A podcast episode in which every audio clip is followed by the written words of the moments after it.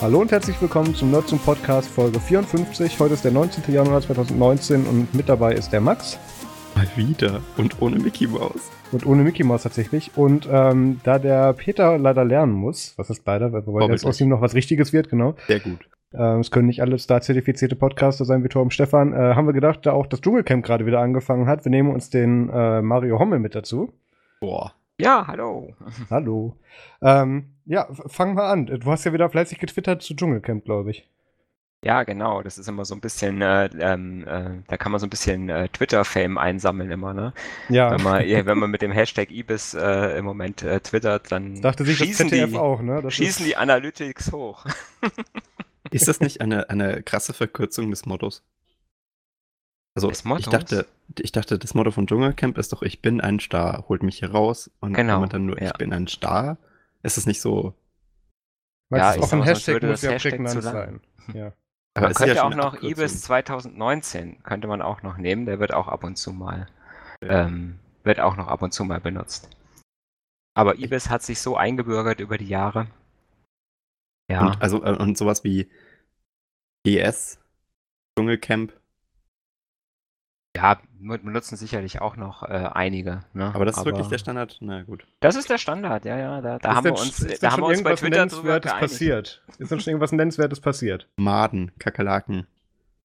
Ja, also es ist Dreck. dieses, dieses Jahr ist tatsächlich, äh, dieses Jahr ist tatsächlich einiges mehr los als letztes Jahr. Letztes Mhm. Jahr war ja das sogenannte Schnarchcamp, ähm, weil die wirklich den ganzen Tag nur rumgelegen haben und geschlafen haben. Würde ich aber auch machen. Dem hat RTL äh, entgegengesteuert, indem es äh, dieses Jahr von Sonnenaufgang bis Sonnenuntergang ein Schlafverbot gibt im Camp. Also ein Bettverbot, also die dürfen nicht, äh, dürfen nicht im Bett liegen äh, während äh, von Sonnenaufgang bis Sonnenuntergang. Und was passiert, wenn sie im Bett liegen? Dann gibt es eine Strafe. Äh, meistens ist es irgendwas mit Essen, also dass sie nichts Ja. zu essen bekommen Das äh, ja, oder das so. ja, darf man das? Ist es überhaupt legal, den Leuten nichts zu essen zu geben? Nee, die haben, die haben das ja alle unterschrieben, ne? Also ich meine aber trotzdem, sowas wie Menschenrechte gelten ja auch, egal was du unterschreibst. Nicht im deutschen Fernsehen. Ja. Ja, es ist, also die, Frage ist ja immer, ähm, die Frage ist ja immer, wie viel davon ist, äh, ist tatsächlich geskriptet. Ähm, und Weiß auch diese, dieses Jahr, äh, nee, weiß man nicht, aber äh, dieses Jahr habe ich den Eindruck, dass äh, doch einiges äh, da ordentlich durchgeskriptet ist. Ne? Okay. Ne? Also im Prinzip, ähm, äh, wo man erstmal, äh, was, was, wo man sich erstmal belehren lassen muss, ist, dass man äh, nicht ironisch Fernsehen gucken kann. Das musst du, glaube ich, erklären. Ja, also ich sag mal, viele, die äh, jetzt ja ähm, äh, das Dschungelcamp gucken, ähm, sagen, Sagen ja, sie, ja gucken klar, das ist, das ist ja intellektuell eigentlich Mhm. nicht auf meiner, äh, äh, nicht auf meiner äh, Höhe oder nicht, äh, sage ich mal so, das, was ich normalerweise gucken würde. Ähm, aber ich gucke das halt ironisch und Twitter dazu.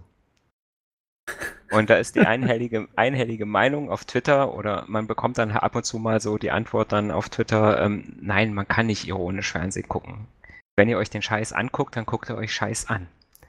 Äh, ja, und das stimmt. Ähm, Das, ist das tatsächlich stimmt, so. also kann ich, Ja. kann ich nachvollziehen. Das ist Ne? eigentlich korrekt. Ja, ne, aber wie gesagt, das ist wie so ein Unfall, ne, wie so ein schlimmer Unfall, an dem man vorbeifährt. Man kann nicht weggucken. Aber du musst ja nicht vorbeifahren. Das stimmt, das ist richtig. Was Also ich mache ich, mein, dann? Zwischen hast die- 22.15 Uhr und 0 Uhr jeden Tag. Naja, du könntest weiter dein digitales Tagebuch pflegen. Ja, ich habe äh, zwischen den Jahren habe ich so ein bisschen in meinem RSS-Feeds äh, rumgestöbert und über den äh, zweiten, dritten Link dann ähm, bin ich mal wieder auf so ein paar Leute gestoßen, die äh, Tagebuch bloggen. So, ich qua- quasi die, die Urform des Bloggens. Aber so richtig Tagebuch, so mit Hallo, liebes Tagebuch, heute wurde ich geärgert vom Klaus, der hat mich total gedisst. Ja, ja, schon. Also ich sag mal Echt? jetzt äh, nicht so auf der Ebene, aber ähm, tatsächlich so, dass es ganz eine ganze Ecke Leute gibt, die äh, entweder nie aufgehört haben oder wieder angefangen haben, so Erlebnisse aus dem Tages, aus dem eigenen Tagesgeschehen äh, wirklich jeden Tag zu verbloggen, ähm, mit ein bisschen Kontext zu versehen, mehr oder weniger, dann vielleicht auch mal ein Thema ein bisschen aufzugreifen und zu sagen, hier, äh, das und das war und da habe ich die und die Meinung zu. Äh, ne, Also nicht nur so eine reine Beschreibung, äh, heute habe ich das gemacht, ich habe das gemacht, ich habe das gemacht, äh, sondern das Ganze einfach auch noch so ein bisschen äh, aufgewertet durch, äh, durch halt ein bisschen Kontext oder ein bisschen auch eine tiefere Betrachtung. Und das ist relativ äh, interessant, finde ich, weil irgendwo waren ja mal Blogs, äh, waren ja mal, oder ich sag mal, das Wort kommt ja äh, im Prinzip daher, ne, von, von Logbuch, Tagebuch. Ja. Und äh, so hat's ja im Prinzip angefangen und ähm, dass man einfach gesagt hat, ich habe einen chronologischen, äh, äh, ne, eine chronologische Artikelfolge mit dem neuesten oben und ich schreibe jeden Tag so ein bisschen auf, äh, was ich so äh, gedacht habe und was mir so passiert ist. Äh, und Leute lesen das dann und können das lesen und können meine Geschichten lesen. Und du würdest sagen, das hat gerade so eine Art Revival. Ich weiß nicht, ob es eine Revival hat. Ich, es ist mir nur aufgefallen, dass es einige machen. Ähm, Okay. Immer noch oder schon wieder. Bin Äh, ich schon spannend, manche, so. die halt, äh, sag ich mal so, ihr normales Blog aufgegeben haben und jetzt äh, äh, quasi so ein Tagebuchblog neu angefangen haben. Machen die das dann auch mit Video dran? Weil es gibt ja auch viele so äh, Slice of Lies, äh, Live-Vlogger. Ja, die, die heißen Vl- Vlogger, ja, ne? Das Ja. sind ja die Vlogger, die, äh, und die schreiben quasi, wirklich nur Text sozusagen mit Bildern ab und zu, oder? ja, alles Mögliche, ne? Also Okay, Text, äh, Bilder. Links, äh, was man halt so macht, ne? Cool. ähm, in so einen Blog-Eintrag. Und ich habe, ähm, dabei habe ich in meinem Blog mal rückwärts geguckt und gesehen, ich habe das auch schon mal irgendwann gemacht und habe mal so Tagebuch-Blog-Einträge gehabt und äh, habe dann gleich einfach mal angefangen und habe am, äh, am 30.12. mal äh, und am 31.12. mal äh, so ein Tagebuch-Blog geschrieben und ähm, ja, und heute Morgen beim Laufen habe ich mir dann noch ein bisschen was überlegt, äh, äh, an der Überschriftenorganisation zu ändern. Das werde ich aber vielleicht erst nach diesem Podcast heute veröffentlichen. Ähm, Oh. Willst du, anonymisierst du denn, wen du, wen du da ranschreibst? Also wenn jetzt irgendwie dich deine Familie oder so ärgert, schreibst du dann ran, ja, der, der, der Onkel. Das der macht er wie da- auf, das macht er wie auf Twitter, da nummeriert er seine Kinder ja auch nur. Ja, ja, also ich habe K1 und K2, das ist, Genau. äh, das Ah. ist so. Mhm. Das ist ja cool. Also du gehst jetzt nicht wirklich so mit äh, Vor- und Nachname mit den Leuten in, ins, ins Gefecht. Nein, es, und äh, ich sag mal, ich würde jetzt auch nie irgendwelche so ganz persönlichen Sachen da reinschreiben, Okay. weil es ja immer noch, äh, man muss sich ja immer noch bewusst sein, es ist öffentlich und ähm, Ja. es ist nicht jetzt ein privates Tagebuch, sondern eigentlich soll es ja mehr so, ja, also für Also mich ist es mehr so eine. Schreibübung, dass man einfach so ein bisschen im Schreiben drin bleibt, dass man einfach so ein bisschen ähm, jeden Tag so auch die Möglichkeit hat, mal jeden Tag was zu schreiben, auch wenn man jetzt nicht das super duper äh, Thema äh, über Linux oder äh, Blackberry oder so hat, sondern einfach mal sagt, okay, pff, schreibst heute Abend einfach mal so ein paar Absätze, äh, damit du nicht so aus der äh, aus der Übung kommt, äh, kommst, weil wenn man sich die Analytics anguckt, muss man ganz ehrlicherweise sagen, äh, diese Artikel liest keiner. Apropos, apropos gute Vorsätze, äh, die, die hatte ich auch und äh, habe äh, diese, diesen, diesen schönen Samstag äh, damit verbracht, ähm, mein, mein Zimmer auszuräumen. Äh, wobei sich herausgestellt hat, dass ich hier ähm, eine, eine nicht näher definierbare Menge an, äh, an Elektroschrott angesammelt habe. Und deswegen dachte ich mir, ich spiele ein kurzes Spiel mit euch. Ähm, ich habe hier circa zwei Kisten Kabeln rausgetragen. Äh, und ihr dürft jetzt mal raten, welche Sorte Kabel ich am meisten hatte in meinem Zimmer. USB Micro C. Nee. Para parallele Druckerkabel. Sehr gut, fast ja. Nee. Klinke. Nee. Es sind äh, VGA-Kabel. Tipp, interne, interne äh, PC-Kabel. SATA. Fast? Noch ein bisschen IDE. älter. IDE. Richtig. Ich hatte, ich hatte fast äh, 20, 30 IDE-Kabel oder so in verschiedenen äh, Gesundheitszuständen hier rumliegen. Ich weiß nicht warum. Ich nehme an, das kam wohl aus der Zeit, dass ich sie noch alle ausgebaut habe, um sie zu sammeln. Aber who, the fuck braucht heute noch IDE-Kabel? Das ist, glaube ich, das überflüssigste Kabel, das ich, das ich, das ich mir vorstellen könnte. Ähm, und ich habe sie jetzt halt alle auf Müll gefahren. Ist vielleicht auch besser so.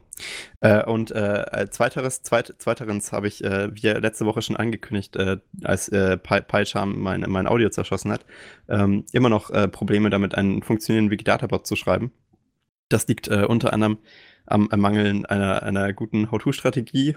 Ich muss mich da die ganze Zeit durchfragen mit echten Leuten, aber wenn er funktionieren sollte, dann, äh, dann werdet ihr es werdet äh, mitbekommen. Es wird ein großartiges, es wäre mein erster funktionierender richtiger Wikidata-Bot und äh, ich freue mich auf den Moment, auf, auf den Moment, wo das Ganze dann wirklich, wirklich Realität wird. Aber Marius, was hast du denn gemacht? Ich hatte äh, tatsächlich vieles gemacht diese Woche, was ich mir gar nicht vorgenommen hatte, was sich so ergeben hat. Ähm, Accidentally Potluck steht hier im Blog, weil plötzlich ähm, das, das war sehr witzig. Tatsächlich ist Mario auch gerade dabei. Der hat mich darauf aufmerksam gemacht. Ich habe die letzte Folge online geschickt letzte Woche und ähm, ging auch alles gut. Und dann hat aber Mario irgendwie gemeint, die ist irgendwie nicht im Feed gelandet. Ja. Und ähm, habe ich dann geguckt und so, ja, er hat recht, aber die Kategorierung stimmte, die Datei war richtig eingepflegt, aber es ist irgendwie nicht im Feed gelandet. Und das ganz Mysteriöse ist, ähm, unser iTunes-Feed speist sich ja aus dem Feed der Webseite. Und in iTunes ist die Folge gelandet. Ich habe Okay. aber keine Ahnung wie. Ähm, also ich erkläre mir das so, dass wahrscheinlich Blurberry, das ist das Plugin von, äh, von, äh, von äh, Podcast CEO, was wir dahinter verwenden, einfach ein bisschen kaputt gegangen ist wahrscheinlich mal wieder und die Sachen wieder aus dem Feed rausgenommen hatte. Da ist viel auf deren Backend, was nicht so richtig läuft und da war es dann auch mal Zeit, von denen wegzugehen. Und ähm, habe ich dann unsere Premium Subscription sowohl für LibreZoom als auch für Nerdzoom gekündigt bei denen und äh, habe dann Podlove installiert, die auch einen ganz praktischen Migrator haben. Ähm, also Podlove ist ein anderes Podcasting-Plugin, das ist manchen, die die Metaebene kennen, wahrscheinlich im Begriff. da sind so viele Sachen, äh, da sieht man so viele Probleme drin gelöst, die eigentlich nur Tim Pritlove hat, wo man sich so fragt, wofür braucht man das eigentlich? Ähm, aber da er halt hinter dem Projekt steht, ist da, er wird das sehr, sehr individuell für ihn angepasst und ähm, deswegen haben wir jetzt auch einen neuen Player auf der Webseite. Ich wollte gerade sagen, da gehört ja der Player auch dazu, ne? Genau, da gehört auch der Subscribe-Button dazu, der nicht richtig tut, aber das ist ein anderes Thema. Das, das Problem ist schon bekannt. Und ähm, wahrscheinlich, wenn jetzt alles gut geht, äh, wird dieser Podcast auch Kapitelmarken haben, also sogenannte Chapter-Marks, ähm, wo ihr dann durchskippen könnt, wo ich mich hier lange gegen gewehrt habe, weil ich finde, dass ihr das eigentlich ganz anhören sollt. aber ja, ähm, ist jetzt drin und wahrscheinlich wird es dann auf jedes Kapitel ein eigenes Cover-Image geben. Das kann man ja mit Für reingucken jedes in die Kapitel. Ja. Das ist ja cool. Ja, das ist ja, ist ja alles in dem Feed mit drin. Ähm, also wenn das geklappt hat, wird das der Fall sein. Wenn nicht, dann nicht. Ich habe keine Ahnung. Ich habe das Tool noch nicht ausprobiert. Das mache ich, wenn ich mit dieser Folge durch bin. Ähm, Gibt es Podcast-Client, die die dann anzeigen? Also diese ja, einzelnen natürlich. Cover-Images? Richtige Podcast-Clients, ja. Mein Also Apple Autoradio Podcast zeigt jetzt die. Folgentitel richtig an. Oh, sehr schön. Hat es vorher nicht getan. Da hat es immer nur Folge, halt die Nummer angezeigt. Cool. Ja, Ja, ist auch nicht so schlecht. Immerhin Ja. hat man die Nummer. Genau. Und was dann noch passiert ist, was auch nicht geplant war, aber was, was schon geplant war, seit langem, also das meiste Zeugs von Nerdzoom lag bei Strato, also gehostet. Und da war ich ja schon seit langem nicht mehr zufrieden. Das haben wir vor ein paar Wochen auch mal besprochen, worum es da geht und was da alles schiefgelaufen ist. Und da wir ja jetzt mit Nerdzoom bei WP Projects gehostet sind, Grüße an den Matthias, ähm, war es jetzt dann auch an der Zeit, LibreZoom rüberzuholen, alle Domains und vor allem auch alle E-Mails zu migrieren. Und E-Mails migrieren habe ich tatsächlich vorher noch nie gemacht. Da gibt es ein äh, schönes Tool, das heißt IMAP Sync und ähm, da ziehst du dir im Prinzip mit den Credentials die E-Mails von einem Server und lädst sie auf einem anderen wieder hoch. Und genau das haben wir gemacht. Ähm, und äh, die E-Mails sind auch alle korrekt auf den neuen Servern drauf, aber ich habe mir gedacht, cool, dann musst du bei Thunderbird ja nur die Serveradresse ändern, damit das alles richtig geht. Weit gefehlt. Ähm, habe dann nachts noch einige Stunden lang darum experimentieren müssen, bis mir der Oh Fehler Gott. aufgefallen ist. Ähm, es ist nämlich so, der Server ähm, übermittelt dir das, das äh, Pro- Dingens, das äh, Projekt dahinter müssen wir jetzt nicht genau spezifizieren, darum geht's gar nicht. Ähm, das das äh, Protokoll übergibt dir so solche Sachen wie, dieser Ordner ist der gemappte, der der Send-Ordner ist, also für gesendete Items oder der Posteingang, solche globalen Ordner. Das wird vom Server vorgegeben, damit alle Clients sich dann nicht ihre eigenen Ordner mitbasteln und das überall richtig synchronisiert wird. Das wird vom Server übergeben. Ja. Und ähm, das übergibt auch unser neuer E-Mail-Server bei WP Projects, aber wenn du Thunderbird einfach nur den Link austauscht vom, zum Server, dann ist Thunderbird so, ich habe keine Ahnung, wo ich bin, ich habe keine Ahnung, was das ist, ich lade mir alles drei, vier, fünf Mal runter und weiß nicht, wo ich es hin tun soll und stürze dann ab. Ähm, das ist ungefähr Krass. so das Verhalten von Thunderbird davon und ich habe dann sehr lange mit dem Matthias dann nach, nachts noch geschrieben, weil ich der Meinung war, dass sein Server einfach diese globalen Informationen für die Ordner nicht ausliefert, weil ich das halt original auch so mit Testaccounts nochmal so hinzugefügt habe und was muss man natürlich machen, um das zu fixen? Ja, einfach Thunderbird so fünfmal neu starten. Irgendwann holt er sich dann die richtigen Ordner und hört dann mit den Fehlermeldungen auf. So, das ist der geplante Userpfad, einfach von, neu starten und äh, dann funktioniert Das ist äh, nicht der geplante Userpfad. Ich habe es ja auch in der internen Gruppe geschrieben, falls du es gesehen hast. Mhm. Ähm, doch, doch bitte alle Leute mit Nerds und E-Mail-Adressen, wo wir mittlerweile echt ein paar von haben, ähm, bitte das alte Thunderbird-Konto einfach löschen sollen und das neu einrichten sollen, weil dann holt er sich alle Daten richtig im ersten Anlauf und dann ist das nicht so zusammengefrickelt. Ja, also mein Thunderbird war richtig kaputt. Also das hat doch, das äh, hat sich dann aufgehängt bei einem Versuch, eine Test-E-Mail Gott. in den nicht vorhandenen Ordner gesendet zu schieben Arme. und dann war das nicht mehr ansprechbar, dieses Programm, auch nach Start nicht. Muss ich dann das Profil aufräumen mit XML und so weiter. Also ist nicht schön. Ja. Dieses Migration-Tool, was du da angesprochen hast, ist das, Mhm. ähm, hast du das auf dem Desktop laufen lassen oder war das so ein Webdienst? Eine IMAP Sync ist, ist, ist eine Binary. Das hat der Matthias bei sich laufen lassen.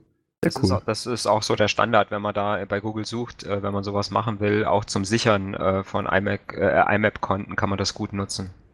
Also ich habe da immer diese Archivierungsfunktion von Thunderbird genommen. Ja. Nee, das, dann hätte ich ja unseren Hoster auf alle unsere privaten E-Mail-Konten drauf lassen müssen. Das ist ja auch nichts in der Aktion. Ah ja. Nee, wir haben da jetzt dann ja 17 E-Mail-Konten migriert an dem Tag und äh, über 40.000 E-Mails. Also das war tatsächlich noch mal ein Stückchen mehr Arbeit, hat auch ein bisschen länger gedauert. Ich wusste gar nicht, dass E-Mails so viel Gigabyte groß sein können, aber das haben wir dann auch gelernt in dem Anlauf. Ähm, Warum eigentlich? Wird hier so viel Bilder rumgeschickt oder die Anhänge? Ich krieg ja am laufenden Band Pressekits. Die äh, Anhänge zählen da sozusagen auch mit rein, wenn du Ja, natürlich. Natürlich. Die müssen ja auch Macht irgendwo Sinn. gespeichert werden, die hängen ja daran. Die hängen ja, ja mit an einer Mail, ja. Genau, wäre schlimm, wenn nicht. Ähm, ja, hab dann irgendwann das Thunderbird-Problem da gelöst bekommen und hab dann gedacht, okay, super, jetzt darfst du den ganzen Spaß ja noch auf allen deinen anderen Endgeräten machen und hab dann mit dem Handy weitergemacht. Habe gedacht, okay, da versuche ich jetzt gar nicht erstmal nur die Ordner umzumappen, sondern äh, ich schmeiß den Account raus und füge neuen hinzu, dachte ich. Hab ihn dann rausgeschmissen aus dem iPhone, hab ihn neu angelegt und dann kam so die Meldung, Konto nur zum existiert bereits. Ich wieder zurück, weil ich gedacht habe, hey, hab ich vielleicht irgendwie übersehen oder doppelt drin gehabt. Nee, war nicht drin. Versuch's nochmal, sagt er wieder, existiert bereits. So, ähm, du musst auch den Postausgangsserver richtig löschen, weil sonst wird er als aktiver Eintrag mitgezählt, habe ich dann gelernt. Was Sinn macht, wenn du mehrere E-Mail-Adressen auf einem Postausgangsserver laufen lässt, wie es ja auch eigentlich geplant ist, dass du da nicht so ein Overhead hast. Also die Option macht ja tatsächlich Sinn, aber das hätte gerne als Begründung noch dranstellen können. Das hatte ich dann auch gelöst und dann war es irgendwie 6 Uhr morgens und dann bin ich ins Bett gegangen. Jedenfalls, ähm, Nerdzoom, LibreZoom, einige meiner privaten Domains und all unsere E-Mails liegt jetzt alles bei WP Projects, das ist gut. Und äh, gestern in dem Anlauf habe ich dann auch noch Google AdSense Werbung auf nerdzoom.de eingefügt, ähm, was einfach nötig war, da uns auch in dieser Woche äh, Amazon mit dem Affiliate-Programm rausgeschmissen hat.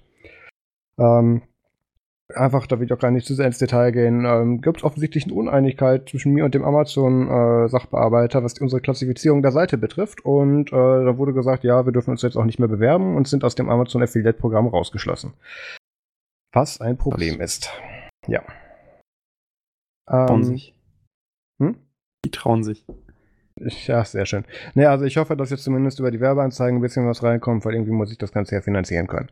Gut. Ähm, dann Feedback. Äh, Kommentare lesen wir in der nächsten Folge vor. Das machen wir immer so ein bisschen abwechselnd, habe ich beschlossen. Und ähm, es gab aber noch tatsächlich so ein bisschen 1 zu 1 Feedback, was ich in dieser Woche bekommen habe. Und ähm, da ging es unter anderem um so Sachen wie, hättet ihr als Zuhörer auch mal Interesse an einer Art Livestream-Format? Beziehungsweise vielleicht, das kann man auch mit Patreon verknüpfen, dass man dann vielleicht auch so einen exklusiven Linux-Stammtisch in der Art macht, der dann vielleicht irgendwie ein paar Wochen später erst released wird oder so. Ähm, schreibt uns da mal eure Gedanken zu, ähm, ob ihr allgemein Lust auf solche Livestream-Programme haben würdet und ähm, was ihr da ungefähr gerne sehen möchtet. Und dann können wir gerne mal gucken, ob wir uns da auf einen Termin einigen können, weil das, das die Idee gibt schon länger, aber die Umsetzung war bisher einfach nie auf, auf dem Tisch. Ähm, Stammtisch online. Ja, Würde genau. das auch sowas mit, mit Video äh, einschließen? So, das ähm, müsste man dann den Rückmeldungen nach mal ausprobieren, aber das wäre eine Möglichkeit, ja. Mhm.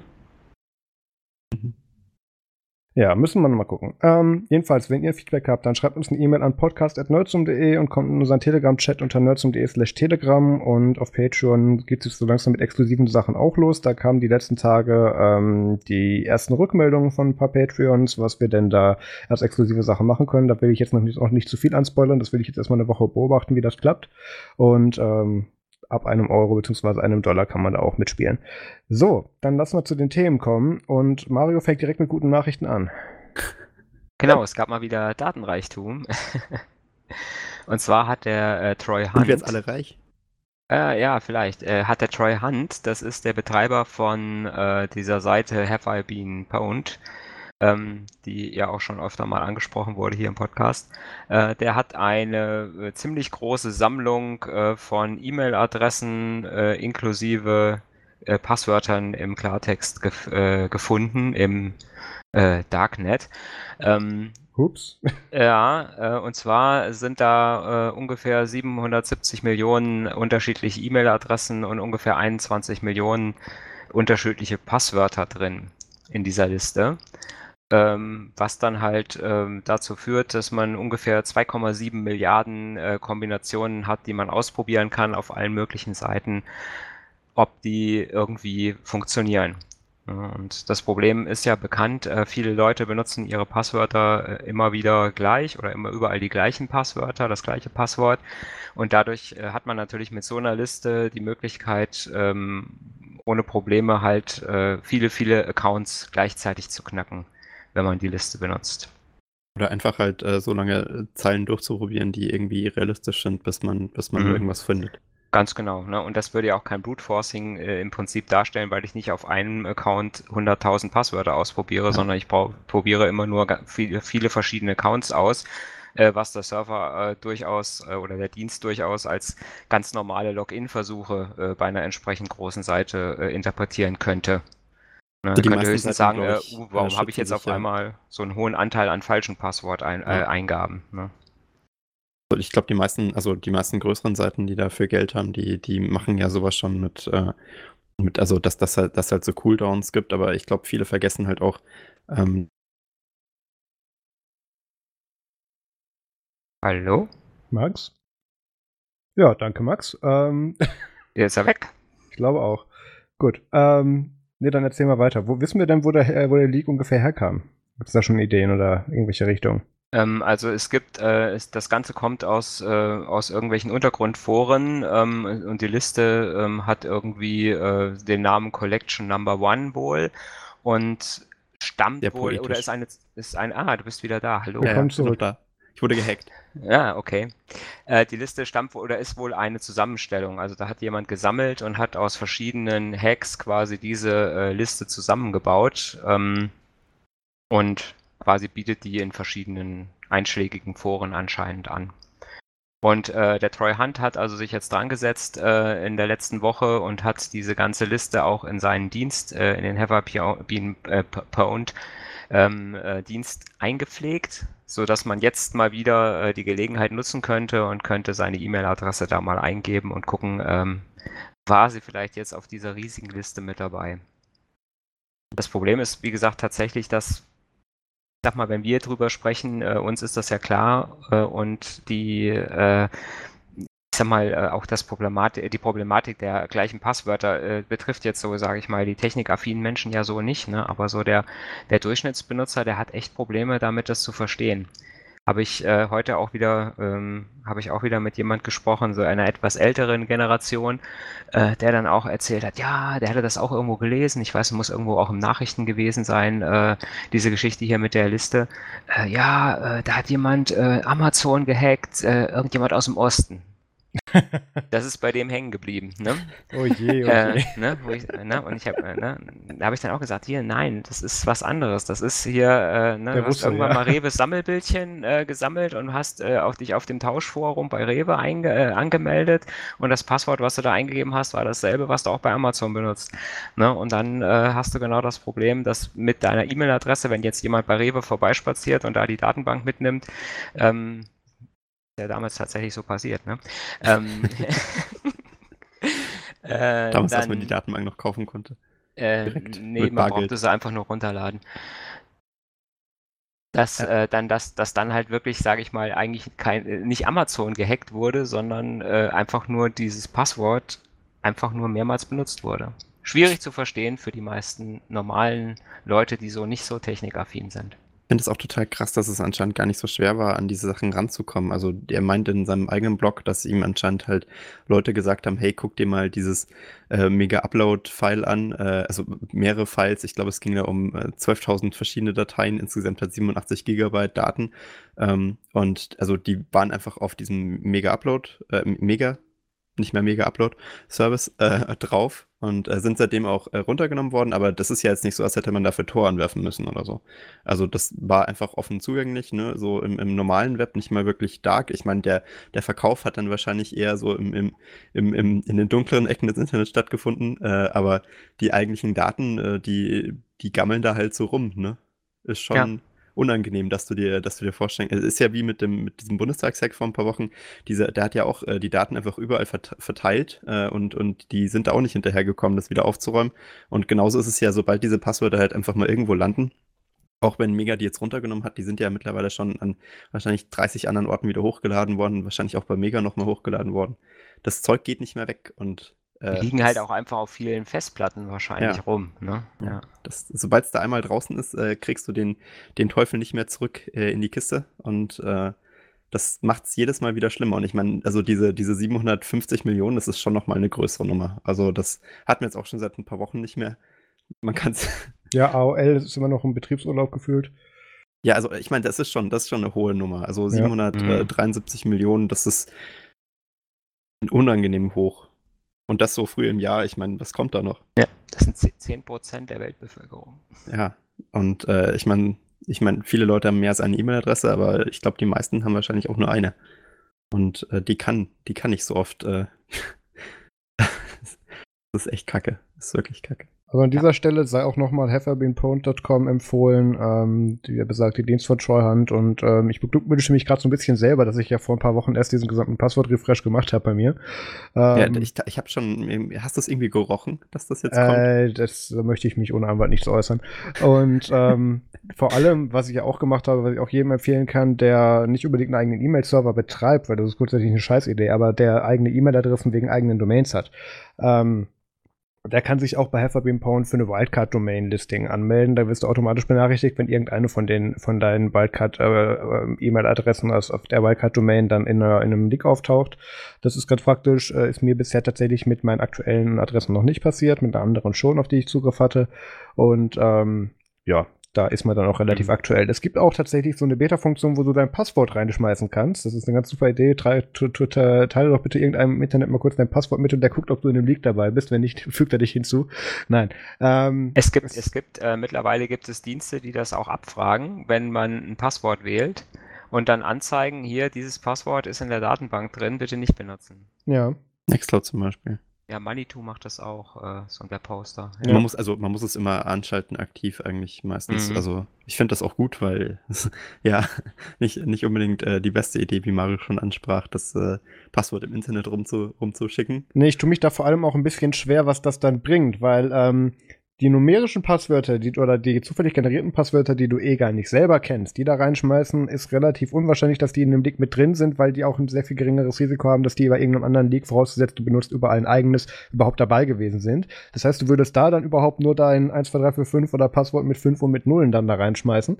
Ähm, was dann auch der Rest der Welt Weltbevölkerung hast, das hilft dir in dem Moment nicht viel weiter. Das kann auch irgendjemand anderes sein, der in dem Moment dann mit dem Passwort gehackt wurde. Also ähm, der ist nicht ganz so hilfreich, wenn dein, also aber es ist die gleiche Message wie immer, wenn dein Passwort da drin auftaucht, bitte ändern, so oder so. Ähm, Ich glaube, das ist auch mehr so eine Art ähm, äh, Passwort-Sicherheitslevel as a Service-Ding, weil viele, viele Webseiten hatten da vorher schon so, so Regex-Skripte, die halt geprüft haben, ob das Passwort jetzt ganz zu, zu einfach war. Es gab dann ja auch diese Listen, die man sich runterziehen konnte, wo halt die 100.000 häufigsten Passwörter oder so drin waren und dann hat das Tool halt geprüft, ob das Passwort da, da drin stand, bevor man entern konnte, aber genau, dann gab es diesen schönen Bug-Report, wo dann gesagt wird, bitte nimm mein Passwort aus deiner Liste. Das fand ich Genau. sehr gut. Also ich glaube, das ist halt jetzt sozusagen der Next Level der Geschichte. Aber ich muss sagen, mir gefällt der Ansatz mit dem, dass der Webservice einfach irgendwie eine 2-3 Megabyte große Liste mit Passwörtern mitbringt und halt checkt, ob die Leute da so einen Quatsch eingeben, besser. Ist, Ja. ist natürlich nicht optimal und äh, dieser, ähm, dieser Passwortservice von Troyhand äh, ist wahrscheinlich ein bisschen akkurater, was die, was die schlechten Passwörter angeht, weil diese Liste ja auch nicht immer geupdatet wird oder so. Aber äh, generell hat man da, glaube ich, ein besseres Gefühl. Definitiv. Ähm, ich krieg leider keine Überleitung dazu hin. Äh, aber Äh, doch, ich hätte eine. Okay, ja, bitte. Ähm, ich habe jetzt äh, gerade zu diesem Datenleaks, äh, ähm, äh, Bundestagsleaks, habe ich gelesen, äh, so eine Liste mit, äh, mit Tipps, wie man äh, gegen, wie man sich dagegen schützen kann, gegen solche Sachen. Und da ist Tipp Nummer eins gewesen, benutze kein Facebook. Ja. Das kann man gelten lassen. Ähm, I like. Ist eine Möglichkeit. Ähm, aber das ist ja gar kein Facebook selber, sondern ein eigener Dienst. Facebook arbeitet gerade an einem neuen Dienst, nämlich LOL, also Kurzform für Laughing Out Loud oder auch LOL. Und ähm, League of Legends. League of, da kriege ich in letzter Zeit extrem viel YouTube-Werbung für, obwohl ich das nicht spiele. Das ist sehr interessant. Ähm, Hm. Vielleicht, ja. weil du so oft LOL eingibst. Nee, auch nicht. Aber ist egal. Jedenfalls, was dieser Dienst von Facebook macht, der gerade in einem Beta-Status ist, ähm, das soll eine Art Snapchat für Memes werden, ähm, wo dann alle Memes tatsächlich kategorisiert werden und ähm, das soll wahrscheinlich in Facebook Watch integriert werden. Ähm, das haben sie mit Lasso ja auch schon versucht. Also Max wird wahrscheinlich gerade nicht wissen, von was ich rede. Fa Facebook Watch ist der, ist der Video-on-Demand-Dienst von Facebook. Also Äh, ein Facebook-Video. Nein, Facebook ist nein, das ist nicht Facebook Video. Facebook Video ist wieder was anderes. Facebook ist der mit den eigenen Serien und dem exklusiven Content. Ähm, Ah, okay. Facebook Lasso ist ja dieser TikTok, äh, dieser Musical.ly, da da bist du ja Experte, Max, das ist ja der Klon davon. Ja, also äh, Ähm, erst letztens du hast dich da ausführlich mit Davinia drüber unterhalten, als wir in Köln waren. Ex Experte. Ja. Wie heißt das Lasso? Lasso heißt das jetzt, genau. Ähm, Wie das Lasso noch, mit dem Cowboy. Nee, wie das Lasso mit vor- und zurück bewegenden Frames, weil du diese kurzen Videosequenzen hast. Okay. Dann IGTV haben sie ja im Prinzip die, die uh, vertikale Videoplattform, uh, die sie mit Instagram aufbauen wollen, die hat dann nicht wirklich funktioniert. Beziehungsweise aktuell ist die tatsächlich sogar monetarisierbar. Also die funktioniert tatsächlich ganz gut, wenn man das mal so rum betrachtet. Jedenfalls ähm, bauen sie jetzt gerade LOL auf und ähm, ich, ich befürchte, dass sich ja keiner die Namensrechte oder die Wortmarke an diesen drei Buchstaben gesichert hat. Deswegen wird Facebook die wahrscheinlich kriegen. ja, ähm, mhm. jedenfalls, ähm, das wird gerade in der Testphase ausgerollt und es gibt, äh, Moment, wo steht das? Das ist von einem Artikel auf, äh, auf TechCrunch. Ähm, gerade ein paar Studenten, die das gerade alle testen dürfen an, an ein paar verteilten Highschools in den, in den USA und die mussten alle NDAs unterschreiben. Ähm, Studentenhumor. Die mussten alle NDAs unterschreiben, damit das nicht nach außen liegt und ähm, das ist sehr interessant. Sie sind sich noch nicht sicher, ob sie es jetzt in Watch integrieren oder in die Facebook Main App. Das wird auch sehr interessant. Mhm. Ähm, und das soll dann halt wirklich sein, eine Plattform für Memes. Ähm, ich glaube, wir haben den, den, den Punkt erreicht, wo auch dem Herrn Zuckerberg nicht mehr einfällt, was er tun soll. Es klingt sehr verzweifelt. Ja. Klingt wirklich ja. so. Kennt ihr dieses Meme mit dem, mit diesem Opa mit dem Skateboard? Hey, Fellow Kids. Du hast offensichtlich nicht auf den Artikel geklickt, ja. Ne? Also, so sieht das aus. Ja. ja. Also, das ist, ähm, ich bin mir unsicher. Dafür würde ich mich ja fast schon wieder registrieren bei Facebook. naja. Ja, aber das haben wir doch auf anderen Netzwerken, haben wir das doch schon. Ja, aber nicht dediziert. Wo es nur Memes gibt. Da gibt es ja, doch bestimmt ein Subreddit für, für, oder? naja. Also ich glaube, Memes hat das Internet äh, keinen Mangel bis jetzt. Aber für mich ist Reddit immer noch der Mülleimer des Internets. Also da aber dann wird, ich meine, das ist ja auch nur Memes. Ich muss tatsächlich sagen, dass ich mit Reddit gar nicht klarkomme. Nee. Bin ich zu alt für. Also Reddit ist ja noch, äh, sind ja auch noch ältere Leute, glaube ich, relativ gesehen. Oder? Hm. Also Facebook, naja, Facebook ist wahrscheinlich doch durchaus mehr. Wie sagt man dazu? Gentrifiziert? das ist eher der Berliner Wohnungsbau, aber ähm, ja, kann man in jedem Fall so auch sagen. Ähm, dann hat Mario noch was mitgebracht. Genau, und zwar ähm, ähm, mein äh, Leib- und Magen-Lieblingsspeisen-Surfer-Betriebssystem Debian ähm, äh, ist ja im Moment in der Version 9 offiziell äh, aktuell. Und ähm, demnächst steht, demnächst in Anführungszeichen, steht ähm, die Version 10 an äh, mit dem Codenamen Buster. Und da hat sich jetzt äh, der, der Anfang des Release-Zykluses sozusagen ereignet, ähm, nämlich der Freeze äh, wird eingeleitet für Debian 10. Ähm, das ist bei Debian ist es so, dass der Freeze in drei Stufen passiert, ähm, der quasi immer vier Wochen auseinander liegt. Ähm, die erste Stufe, die jetzt äh, quasi am 12. Januar gestartet ist, ist die ähm, äh, ist der sogenannte Transition Freeze. Das heißt, äh, ab, diesem, ab diesem Zeitpunkt, also ab dem 12. Januar, äh, werden keine neuen Transitions mehr äh, eingeleitet. Das heißt, das sind Pakete, die ähm, die Änderungen an APIs und so weiter erfordern, wo also sehr viele Bibliotheken hinterher äh, betroffen sind und neu gebaut werden müssen. Das liegt daran, weil beim Release-Prozess, äh, wenn bis da diese ganzen Änderungen bei den ganzen Bibliotheken durch sind, wenn so eine Transition eingereicht ist, dauert halt mehrere Wochen. Und da muss man irgendwann sagen, so, jetzt ist mal Schluss. Ähm, und das ist quasi so der erste Freeze. Was wäre denn ein Beispiel für eine Bibliothek, die von so einem Freeze betroffen ist? Ähm, e wäre so. zum Beispiel sowas wie äh, libical. Aha, okay. Oder libncurses. Äh, also sowas. halt so Sachen, die, die tief verwurzelt sind in anderen ja. Paketen. Genau, wo viele Pakete quasi dann äh, quasi Abhängigkeiten haben. Das heißt, wenn ich da in dem Paket eine API zum Beispiel ändere, dann müssen ganz, ganz viele andere Pakete geändert werden, ja. damit die mit dem Paket noch sprechen können. Cool. Das ist äh, im Prinzip, wie gesagt, der Transition Freeze. Ähm, dann, dann wird es am 12. Februar die zweite Stufe, das ist dann der Soft Freeze. ähm, ab diesem Zeitpunkt gibt es dann auch keine äh, neuen Quellpakete mehr äh, im Testing-Zweig. Ähm, das heißt, es werden nur noch Änderungen äh, gemacht äh, und das Release-Team empfiehlt dann zu sagen, okay, jetzt bitte nur noch auch nur noch kleine zielgerichtete Änderungen an den Paketen vornehmen und nichts mehr irgendwie riesengroß verändern.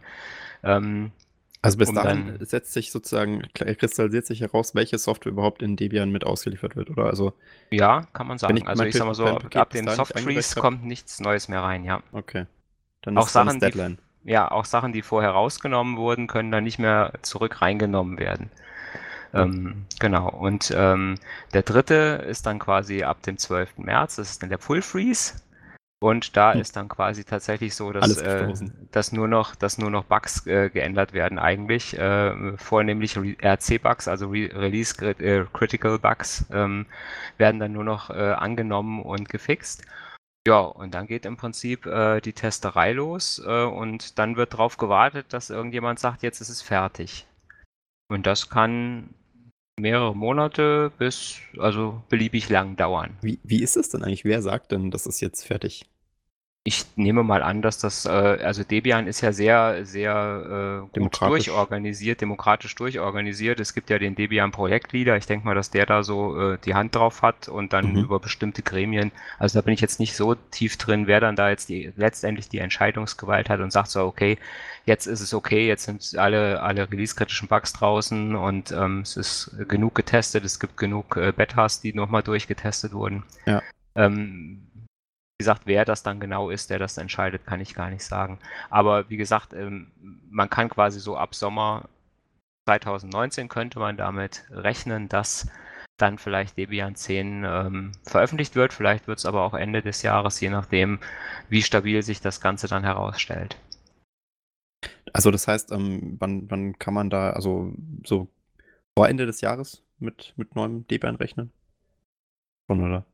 Weiß es nicht. Also wie gesagt, dadurch, dass die sich wirklich nicht festlegen, dass die sagen also wirklich, nein, wir releasen erst, wenn wir mit dem Ding zufrieden sind. Finde ich ne, die lassen sich nicht, die lassen sich also. tatsächlich, die lassen sich durch keine irgendwelchen Termindruck oder sowas äh, da irgendwie Druck machen, sondern die sagen wirklich, nein, wir geben es erst raus, wenn wir sagen, jetzt ist es gut das ist ja auch der Grund, warum, das, warum da nur so alte Software drin ist, immer in Debian. Ne? Weil die so, ja. ein, so, ein, so einen riesenlangen Zeitpunkt teilweise haben von, dem, von diesem äh, Soft Freeze, wo nichts Neues mehr reinkommt, ähm, halt auch keine neuen Versionen mehr reinkommen, ähm, bis zu dem Zeitpunkt, wo es wirklich veröffentlicht wird. Ne? Und dann äh, geht ja dann erst, sage ich mal, der nächste Schritt dann weiter.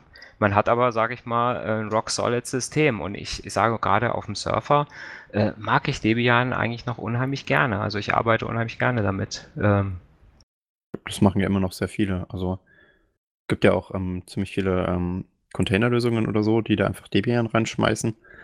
Äh, ist jetzt nicht ganz so beliebt wie, wie andere Sachen, aber ist auf jeden Fall vor allem, finde ich, für so Containerisierungssachen gar nicht blöd. Weil ja. du halt sagst, ja, wir, wir mögen ja hier im Container Space eh das Updaten, ist jetzt ja ne, weil es ist ja alles statisch gelinkt, aber bei Debian ist ja eh fast statisch, ohne dass, dass man da noch viel dran ändern muss. Das ist eine Art äh, Match made in heaven, sozusagen. Ja, ja, das stimmt. Ja. So, gut. Jetzt brauchen wir eine Überleitung. Apropos. Alte apropos, Geräte. Ah, genau, apropos alt. Apropos alt. Sehr gut. Wir haben gerade über den neuen Release von Debian geredet, nicht über den alten. Wir reden ja, über Zukunft. Über, über, alte Software äh, haben wir geredet. Ja, ähm, ich bin ja so, ein, äh, also einer von denen, die noch äh, BlackBerry-Handys benutzen. Ähm, ich glaube, die kommen auch wieder, so wie, wie Tage, ein, äh, Tagebucheintrag bloggen. Das kann schon sein. Und ähm, äh, ich habe ja schon öfter mal erzählt, dass ich bei der BlackBerry User Group Kassel äh, so ein bisschen aktiv bin und äh, da auch so ein bisschen mit auf, der, äh, auf dem Blog äh, arbeite. Und ähm, unser Chef sozusagen, unser Gründer, der Olli, der ähm, hat, äh, äh, der hat eine ganz fantastische und unglaubliche äh, BlackBerry-Gerätesammlung. Also nicht, nicht, nicht Geräte, sondern BlackBerry-Sammlung, muss ich sagen. Also Was ich heißt, glaube, also gibt es auch Sachen, die nicht Geräte sind? Ja, BlackBerry? Gibt es auch. Es gibt äh, alle möglichen Merchandising-Produkte, ähm, Handbücher, äh, also der hat alles. und gerade auch Handtücher? Handtücher auch, ja. Cool. Es gibt tatsächlich auch Handtücher mit BlackBerry-Logo. Ähm, und tatsächlich ähm, hat er bei den Geräten, äh, um jetzt mal bei den Geräten zu bleiben, hat er, glaube ich, bis auf so zwei ganz exotische Modelle und manche, die es nur in, im äh, speziellen Ausland gibt, ähm, hat er, glaube ich, alles.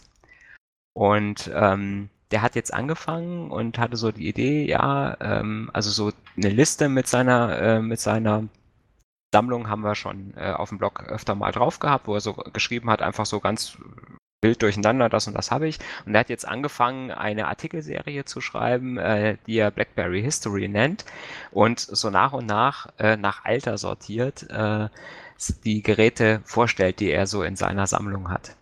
Ja, Und unglaublich, das, geht- Gerät, was er da Genau, das geht los mit dem, mit dem äh, RIM. Ähm, äh, RIM ist ja quasi, BlackBerry hieß ja, bevor sie BlackBerry hießen, hieß, äh, hießen die ja Research in Motion, REM. Und ähm, das erste Gerät, was die rausgebracht haben, war der Interactive Pager, der R900. Äh, und Oder das auch hat er der angefangen. Hamburger. Genau, auch der Hamburger genannt. Ähm, das war tatsächlich ein Gerät, mit dem man schon E-Mails äh, versenden konnte und empfangen konnte. Also das war nicht so ein, 1995. ja, das war also Ja, nicht so ein Page, krass. nicht so ein Pager, sag ich mal, der einfach nur übers ähm, Mobilfunknetz wie hier bei uns Scroll oder so äh, eine Nummer verschickt hat, sondern da konnte man richtig und wie man sieht äh, auf dem Bild äh, im verlinkten Artikel äh, hatte das Ding auch schon eine vollwertige äh, QWERTY-Tastatur. Und äh, da konnte man da schon äh, anfangen und konnte da schon äh, E-Mails quasi mobil hin und her verschicken. Und vor allem, es sieht auch gar nicht so groß aus. Das könnte man sich heute wahrscheinlich noch in die Hosentasche packen Mhm. äh, und damit äh, richtig cool durch die Gegend laufen und Leuten auf E-Mails antworten, weil E-Mail hat sich ja auch nicht so krass geändert. Also, also wir BlackBerry-Benutzer haben sowas am Gürtelholster getragen. Ach so. früher. Ne? Also ich sag mal, Gürtelholster war das Ding. damit man es auch uns. sieht. Ja, genau. Und damit man es auch schnell zur Hand hat, weil man muss dann, dann immer, ne? Und äh, auch die Benachrichtigungen sind also tatsächlich, also jedes, jedes BlackBerry hat äh, schon immer einen Magnetkontakt gehabt, um festzustellen, bin ich im Holster oder bin ich nicht im Holster. Und äh, so kann man auch seine Benachrichtigung, Benachrichtigungsprofile einstellen, je Wahnsinn, nachdem, das ob das ja Gerät im Holster ist oder nicht im Holster ist. Dieses Blackberry, ich sag, das kommt alles wieder. Das ist, das ist einfach Technik, mit der kann man heute nicht mithalten. Es ist sehr, braucht hier, sehr genial. Um, um festzustellen, ob ein User ein Telefon anschaut oder nicht, ja, äh, irgendwie Deep K äh, KI, die, die erkennt, ob du dein, deine, dein, dein Gesicht da gerade davor hast. Aber wenn du einfach einen Magneten hast, der an einem Holster klebt oder nicht, das ist ja Technik, die kann ja gar nicht fehlschlagen. Ja, Genau. Das ist ja genial. Ja. Super. Genau, und wie gesagt, wenn ihr Interesse habt, da mal so ein paar alte Geräte zu sehen und ein bisschen was drüber zu erfahren, äh, guckt euch die Artikelserie an auf äh, babyogks.de.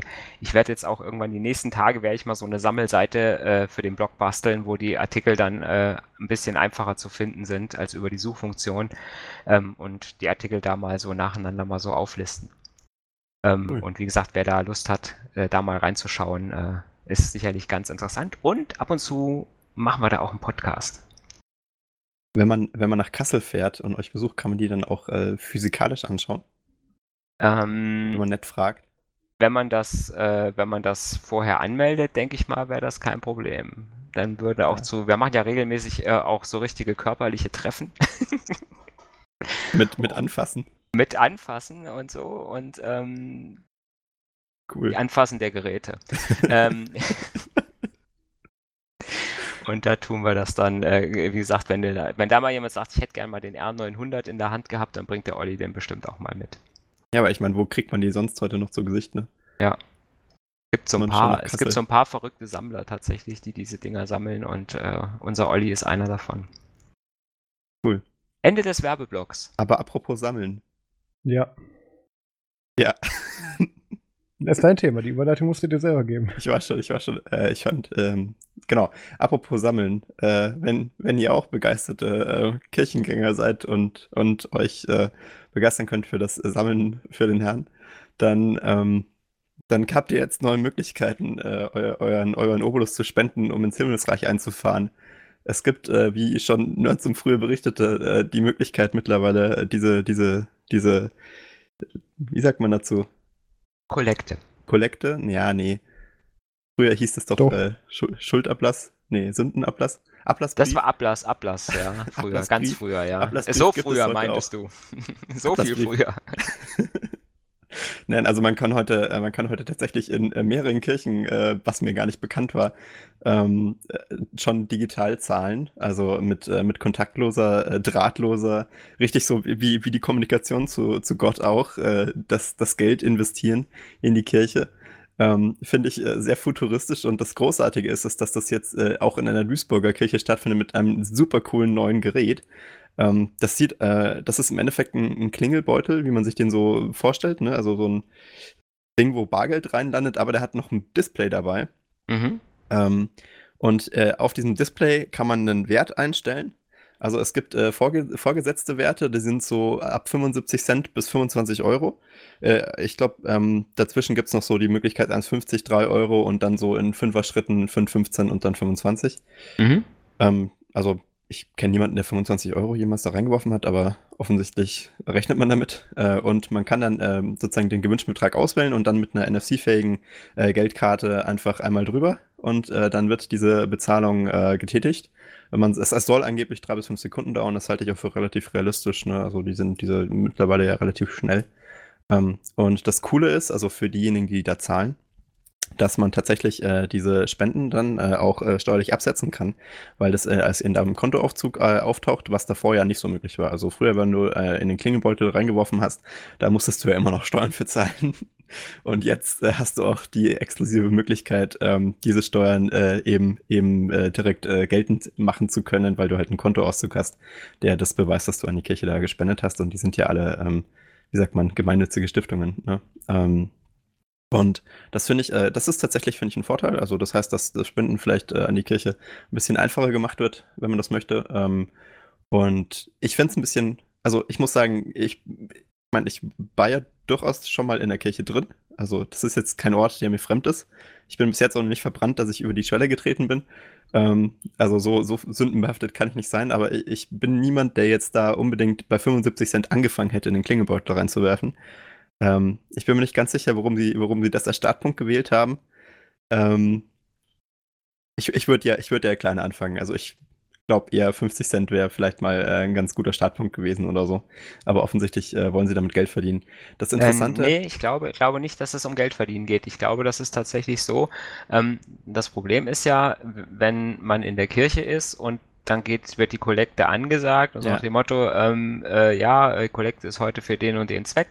Ähm, ich weiß gar nicht, ob es bei den katholischen Kirchen auch so ist, bei den evangelischen ist es so. Also bei uns Ähm, sagt man eigentlich immer nur so, hey, Geld her. Ah, okay. Nee, also bei uns ist es tatsächlich so, dass die, dass die. Kollektenzwecke im Gottesdienst gesagt werden. Das Da wird ja also cool. gesagt, heute ist die Kollekte bestimmt für, und dann wird der, wird der Kollektenzweck genannt, auch mit so einer Beschreibung, äh, was, der, was dann dahinter steckt, eventuell. Mhm. Ähm, wenn das halt ist, was ist, was, sage ich mal, jetzt nicht so örtlich ist. Ne? Also es kann auch mal sein, dass es heißt, die Kollekte ist heute für die eigene Gemeinde oder, äh, ne? Aber das finde ich Ähm, toll, dass für das jedes und das Projekt. ist. Das Genau. mir. Und ähm, dann ist es tatsächlich so, dass man ja dann vielleicht da im Gottesdienst sitzt und sagt, ja, für dieses, für diesen Zweck oder für dieses Projekt würde ich gerne 5 Euro spenden. Dann macht man den Geldbeutel auf und man hat nur einen 10-Euro-Schein drin. Ja. So, und jetzt, ne, und dann guckt man, was habe ich denn an Kleingeld? Ah, äh, 20 Cent. So, und dann, ne, und ja, und man will ja nicht nichts reinschmeißen, also schmeißt man diese 20 Cent oder diese 23 Cent, die man vielleicht noch an Kleingeld hat, schmeißt man dann da rein. Und ich denke mal, dass einfach man gesagt hat, ja, so bis 50 Cent oder bis 75 Cent ist so ein Betrag, den man in, als Kleingeld äh, im, in Bar meistens eh in der Tasche hat und das dann eher da reinschmeißt. Aber alles, was so ab 75 Cent ist, das könnte ich mir vorstellen, äh, wäre dann was, was ich vielleicht nicht äh, in klein habe und aber gerne spenden würde. Ja. Und dann macht es Sinn, diese Beträge halt auch anzubieten. Was mich gewundert hat, ähm, also das ist ja tatsächlich nicht das erste Pilotprojekt. Das ist jetzt äh, aus Duisburg halt in dieser Salvaterkirche oder so, wie sie das da vorgestellt haben von den evangelischen Kirchen. Aber ähm, das, das gibt es auch in anderer Form schon äh, ähm, in, in verschiedenen anderen Kirchen. Und äh, es, es gibt ähm, in, in manchen Kirchen halt auch diese digitale Opferstöcke, also halt so nicht dieser, diese Kollekte, die da rumgeht, sondern halt äh, ein, ein statischer Punkt, Fixpunkt in der Kirche, wo man auch Mhm. Geld reinschmeißen kann. Und äh, es in dem Bericht hier steht unter anderem, dass dort seit äh, Dezember schon 104 Euro eingesammelt wurden an so einem digitalen Opferstock. Was ich, äh, ich meine, natürlich, es war Dezember, da ist ja bekannt, dass Leute einfach generell mehr spenden. Ja, stimmt. Das ist wahrscheinlich auch äh, im F- Vergleich zu dem, was in der Kirche generell gesammelt wurde, äh, verschwindend gering. Also in, einem, in einer normalen Kollekte, denke ich, sind da schon teilweise mehr, auf jeden Fall mehr Geld drin als in, in so einem, in so einem, als 104 Euro, würde ich jetzt mal sagen. Vor allem an Weihnachten. Ähm, aber an sich äh, wundert mich schon, dass tatsächlich so viele Leute auch mit, ähm, mit Dingen äh, durch die Gegend äh, laufen in einer Kirche, die, die, äh, die diese Überweisungen überhaupt fähig sind. Ne? Also das heißt, da musste irgendjemand schon so eine NFC-fähige äh, Geldkarte haben, was ja schon viele haben, oder auch wissen, wie, wie die zu benutzen ist. Ich weiß nicht, wie user-friendly so ein digitaler Opferstock dann ist. Vielleicht zeigen die dann auch auf einem Display, hey, halt jetzt mal die Karte davor und äh, stell hier den Betrag ein, aber das ist schon erstaunlich erfolgreich. Also ich dachte wirklich, das Ganze wäre ein bisschen lächerlicher. Ähm, aber ich kann mir durchaus vorstellen, auch wenn du sagst, ähm, dieses Problem, was du vorhin beschrieben hast, mit dem, dass man nicht die kleinen Geldscheine dabei hat oder so, das könnte durchaus funktionieren. Mhm. Und es sieht jetzt auch nicht unschnieke aus, das Zeug, was da rumgereicht wird. Man. Ja, ich sag mal, jetzt das Aussehen, sage ich mal, ist ja erstmal zweitrangig. Es muss, ja, äh, muss also einfach also zu bedienen sein. Ne? Sieht es auf jeden Fall aus brauche ich brauche eine gute Bedienoberfläche, die halt ja. auch ein älterer Mensch äh, noch äh, tippen kann. Ne? Und ähm, da muss das so einfach sein, äh, dass man halt wirklich sagt, okay, da stehen sieben Beträge oder zehn Beträge drauf, ich tippe auf einen drauf, halt meine Karte davor und dann ist es fertig. Und ich sag mal, dieses äh, die, dieses kontaktlose Bezahlen machen tatsächlich immer mehr Menschen. Also ich sag mal, das äh, hat sich äh, im letzten Jahr hat sich das schon so ein bisschen etabliert, dass die Leute das wissen, wenn sie so eine Karte haben und äh, das dann auch nutzen, weil es wirklich schneller ist, als wenn man die Karte in so ein Terminal reinfummelt ja. und oder man gibt es der Kassiererin, diese dann reinfummelt und äh, ja, wie gesagt, das Schwierigste ist immer noch, äh, die Kassiererin davon abzuhalten, äh, einem die Karte wegzunehmen. Äh, das, äh, dann hat man es geschafft im Geschäft. Dann kann man kontaktlos bezahlen. Ich glaube, das wird dir bei der Kollekte halt auch nicht passieren. Ne? Vielleicht ist das tatsächlich ein besserer Use Case als im Supermarkt an der Kasse, weil da bist du ja eigenverantwortlich, also so wie eine Art Selbstbedienungskasse schon fast. Ja, kannst dann muss das Ganze nur Zeit, noch mit Apple Pay und mit Google Pay funktionieren und dann. Ja, also das ist tatsächlich dann die, die nächste Herausforderung. Bin ich gespannt, wann das kommt. Ähm, aber wenn ihr, wenn ihr schon am Bar, äh, bargeldlos bezahlen seid, äh, gibt es ja durchaus andere Geschäfte, die auch noch äh, sich bargeldlos bezahlen lassen. Segway. äh, und ähm, ein Teil dieser Geschäfte sind ja meistens Restaurants, ähm, die, die ja durchaus auch gerne Geld nehmen äh, im, äh, in Gegenleistung für Essen. Äh, und äh, das Problem beim Restaurantbesuch, äh, zumindest ein mögliches Problem, ist ja, dass man sich vielleicht nicht ganz sicher ist, unter welchen Zuständen jetzt ein Gericht bereitet wurde. Ne, man kann ja in die meisten Küchen nicht reingucken. Mhm. Ähm, und, und halt sehen, oh, wie viele Ratten sind da denn jetzt im Topf? Ist das noch äh, verdaulich oder nicht? Ich habe einen Bekannten, der ist Schädlingsbekämpfer. Oh und äh, in Restaurants, wo der reingeht zum Essen, kann man bedenkenlos auch reingehen. Ah, das ist gut. Das heißt, du, du hast sozusagen einen Kanarienvogel, der für dich äh, bei dem du auf den dich verlassen kannst, wenn der da reingeht, dass du, dass die, dass die Luft rein ist, sozusagen. Ja. Das ist, das ist smart. Sowas bräuchte ich auch. Aber wenn ihr nicht Glück habt, so jemanden zu kennen, ähm, dann gibt es jetzt auch eine Lösung für euch und diese Lösung heißt Top Secret. Ähm, ihr solltet das nicht in eine Suchmaschine eingeben, da landet ihr meistens bei irgendeinem Restaurant, das so heißt. Ähm, sucht am besten nach Top Secret, äh, fragt den Start.de. Äh, das ist nämlich eine äh, gemeinschaftliche äh, Aktion von fragdenstaat.de und ähm, äh, Foodwatch. Foodwatch ist dieser Lebensmittel-Blog. Ähm, äh, mhm. Also Aktionsgruppe habt ihr wahrscheinlich schon mal gehört, das ist eine ganz coole Sache. Ja. Ähm, und die machen zusammen ein Projekt, das heißt halt Top Secret und da gibt es eine App für. Und auf dieser App könnt ihr, ähm, das ist die OpenStreetMap, könnt ihr Restaurants auswählen aus eurer Nähe oder die ihr schon mal besucht habt oder die euch interessieren. Und dann äh, könnt ihr einfach mit einem Klick äh, sagen, ich möchte ganz gerne den Hygienekontrollbericht zu diesem Restaurant anfragen oder ihn einsehen, falls ihn schon jemand angefragt hat. Und diese Hygienekontrollberichte werden von den äh, Gesundheitsämtern aus eurer Region erstellt. Ähm, das machen die automatisch, da müsst ihr nichts äh, für tun. Die, äh, das ist regelmäßig, weil halt Restaurantbesitzer dazu verpflichtet sind, sich dieser Kontrolle zu unterziehen. Ähm, und diese Berichte sind bis jetzt aber halt äh, der Öffentlichkeit nur auf Anfrage zugänglich. Da gibt es so ein Gesetz, das heißt das, Informa das äh, Verbraucherinformationsgesetz. Und äh, man könnte die theoretisch anfragen, aber natürlich macht es nie jemand. Und wenn man es anfragt, dann wissen es die anderen natürlich auch nicht. Also an sich äh, ist es immer ein sehr bürokratischer Prozess und nicht wirklich transparent. Aber da mhm. wir ja alle Interesse daran haben, wie äh, hygienisch so ein äh, Betrieb geführt wird, äh, kann man das jetzt auch auf, diesem, auf dieser Top-Secret-Plattform anfragen. Da gibt es eine tolle vorformulierte E-Mail, die ihr dann rausschicken könnt an das Gesundheits- und Veterinäramt in eurer, in, äh, in eurer Region. Ähm, und die äh, werden euch das dann beantworten, hoffentlich. Also zurzeit sieht es eher so aus, dass sie total überfordert sind mit der Anfall, Anzahl der Anfragen. Ich glaube, am ersten Tag, als es online ging, waren schon irgendwie über 5000 oder so raus. Und das ist für die meisten Ministerien ja nicht zu stemmen, wie wir gelernt haben schon bei den letzten Aktionen von Frag den Staat. Die gehen da, das ist so eine Art DDoS auf äh, Beamtenart. Ähm, mal gucken, vielleicht, vielleicht äh, lassen sich ja auch die Gesundheitsminister der Länder dazu äh, durchringen, das einfach so online zu stellen, dann wird das wahrscheinlich eingestellt. Aber äh, zumindest äh, für jetzt äh, sieht so aus, als würden diese Anfragen beantwortet werden, aber halt äh, mit einem gewissen ähm, Zeitversatz. Und diese Kontrollberichte, die könnt ihr euch dann auch auf der Karte angucken. Da könnt ihr halt reinschauen, welche Bewertungen ähm, das Gesundheitsministerium für dieses Restaurant abgegeben hat. Das finde ich auch tatsächlich ähm, gut, weil normalerweise ist man ja bei Restaurantbewertungen, also zumindest ich, ich bin da immer so ein bisschen, äh, Ja, ich, ich, ich, ich, ich, ich traue diesen Restaurantbewertungen nicht immer, weil ich mir halt denke, äh, die meisten Restaurantbesitzer, die führen ja immer so Kleinkriege gegeneinander und äh, machen sich dann gegenseitig die Bewertungen kaputt oder äh, und, und äh, teilweise haben dann ja auch nur ein oder zwei Personen bewertet und das ist ja auch nicht aussagekräftig, was jetzt eine Person da für ein Erlebnis hat in einem Restaurant. Also ich finde tatsächlich so ein Hygienebericht äh, sehr viel neutraler und aussagekräftiger als äh, eine normale Restaurantbewertung. Ähm, und ich glaube, das ist ein ganz gutes äh, Tool sozusagen, um äh, einfach mal äh, sich, äh, sich vorab über ein Restaurant zu informieren. Man kann auch generell mal die Qualität von Restaurants in seiner Stadt einschätzen mit dieser Karte, wenn die ganzen Berichte da mal angefragt wurden. Und es ist natürlich auch eine tolle Methode, sich bei seinen Gesundheitsämtern dafür einzusetzen, dass die einfach mal ein bisschen mehr von den von uns bezahlten, erstellten Berichten auch uns zugänglich machen.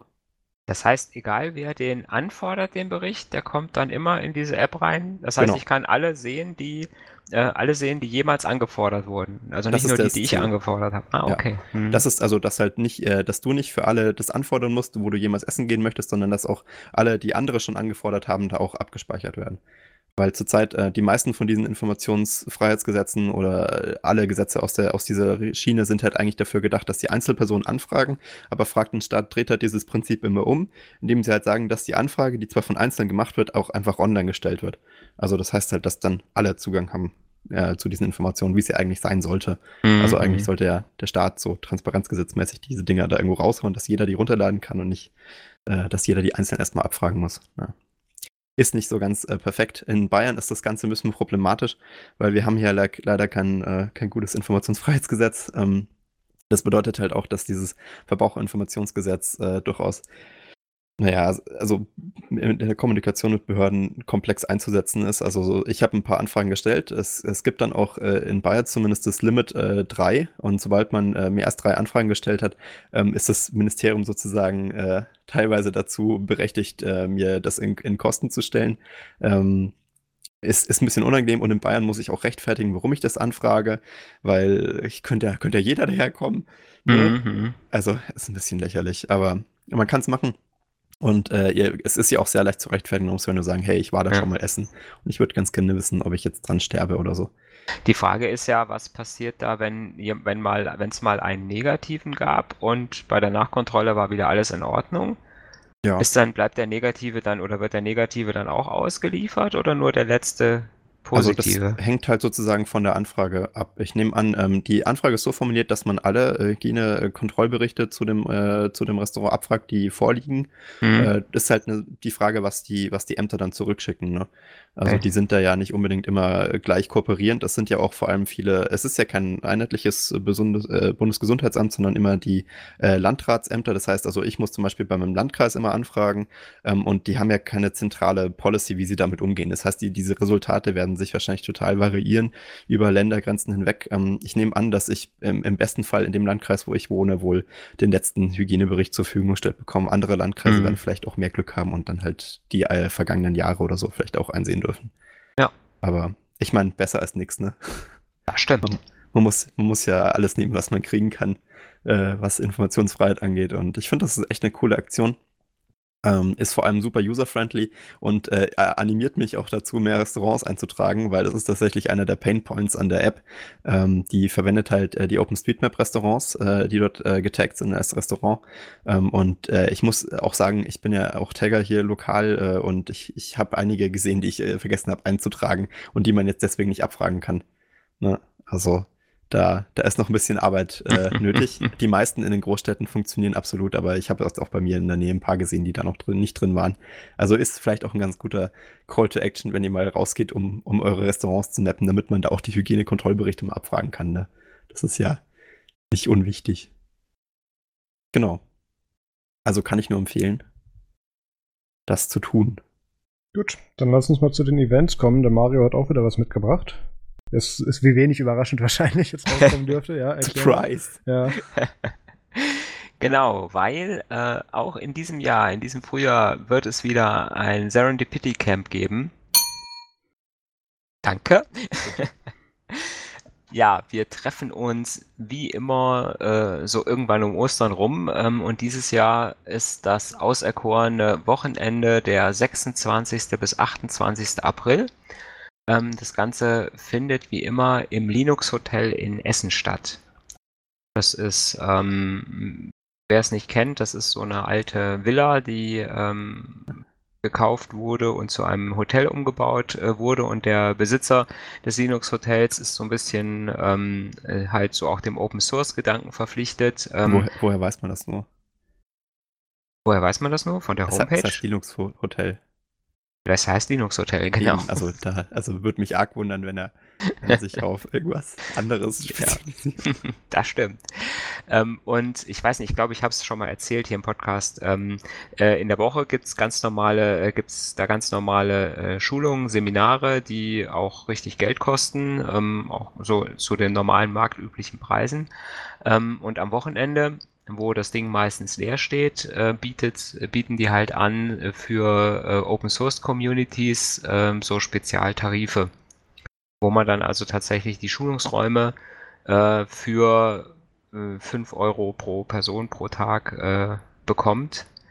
Äh, man da quasi den Schulungsraum benutzen kann und kann den, äh, hat freie Getränke und so weiter und so fort. Und ich sag mal, für ganz, ganz äh, wenig Zusatzgeld kann man halt auch noch ein Zimmer mieten. Äh, sind dann halt Doppelzimmer ähm, ähm, oder auch mal Dreifachzimmer, äh, die man dann bekommt. Äh, und für einen ganz, ganz kleinen Zuschlag kriegt man auch noch ein Frühstück, wenn man möchte. Ist aber alles, äh, wie gesagt, man könnte rein theoretisch auch sagen, ich nehme diese 5 Euro, äh, miete nur den Schulungsraum und schlafe im Schlafsack in dem Schulungsraum.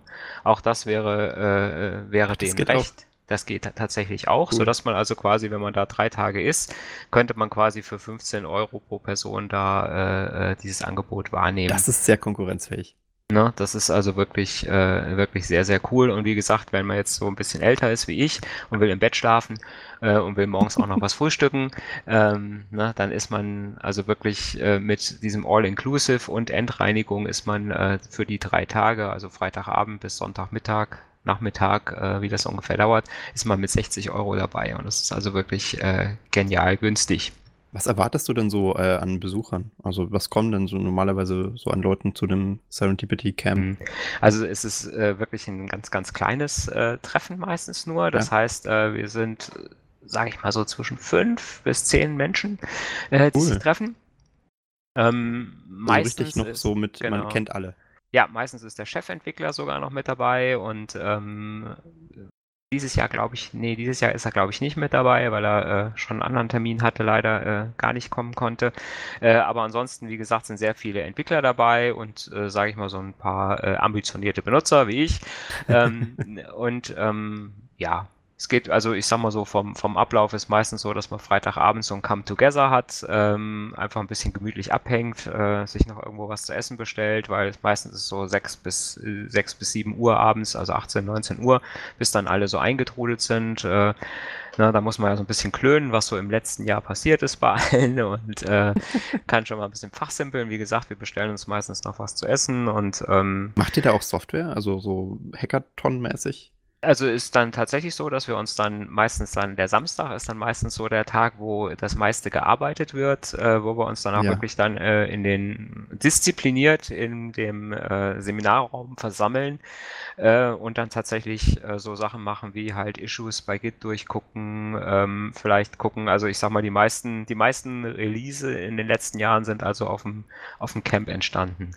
Ähm, dass cool. man da also quasi die, die Issues mal durchgeguckt hat und gesagt, hier, okay, das, das und das und das müssen wir jetzt noch mal schnell machen und dann können wir auch mal das Release rausjagen.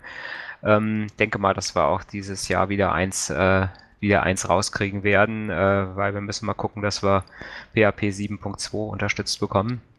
Weil wir ah, im Moment okay. nur bis 7.1 äh, kompatibel sind und äh, 7.1 ist ja auch spätestens Ende diesen Jahres äh, äh, End of Life, sodass wir da quasi so ein bisschen Handlungsbedarf natürlich auch haben.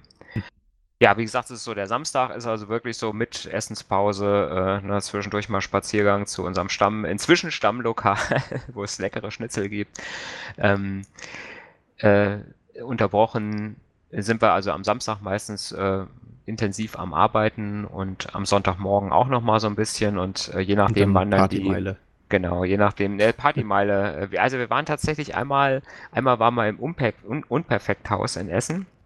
Echt? Ähm, weil das viele, weil das viele ähm, so noch nicht so kannten und äh, das auch gern mal sehen wollten. Ähm, haben wir dann auch mal einen Abend gemacht, also an dem Samstagabend. Ähm, in den letzten Jahren haben wir das nicht mehr gemacht, weil wir einfach gesagt haben, also diese, äh, ne, das, das Fahren dann vom Linux-Hotel bis ins Unperfekthaus ist da schon eine Strecke, die man dann auch mit der Bahn nochmal zurücklegen muss und das kostet einfach auch so viel Zeit. Ähm, ne, okay. die wir lieber so ein bisschen mit entwickeln und Klön, äh, Klönschnack äh, da so ein bisschen verbringen wollen. Deswegen haben wir in den letzten Jahren das also nicht mehr gemacht, dass wir nochmal nach Essen in die Innenstadt gefahren sind. Ja, wie gesagt, sonntags morgens ja, sonntags morgens, wie gesagt, äh, haben wir meistens noch mal so ein bisschen, manchmal mussten wir auch noch mal einen Bug, den wir im letzten, äh, am Samstag eingebaut haben, am Sonntagmorgen noch mal fixen.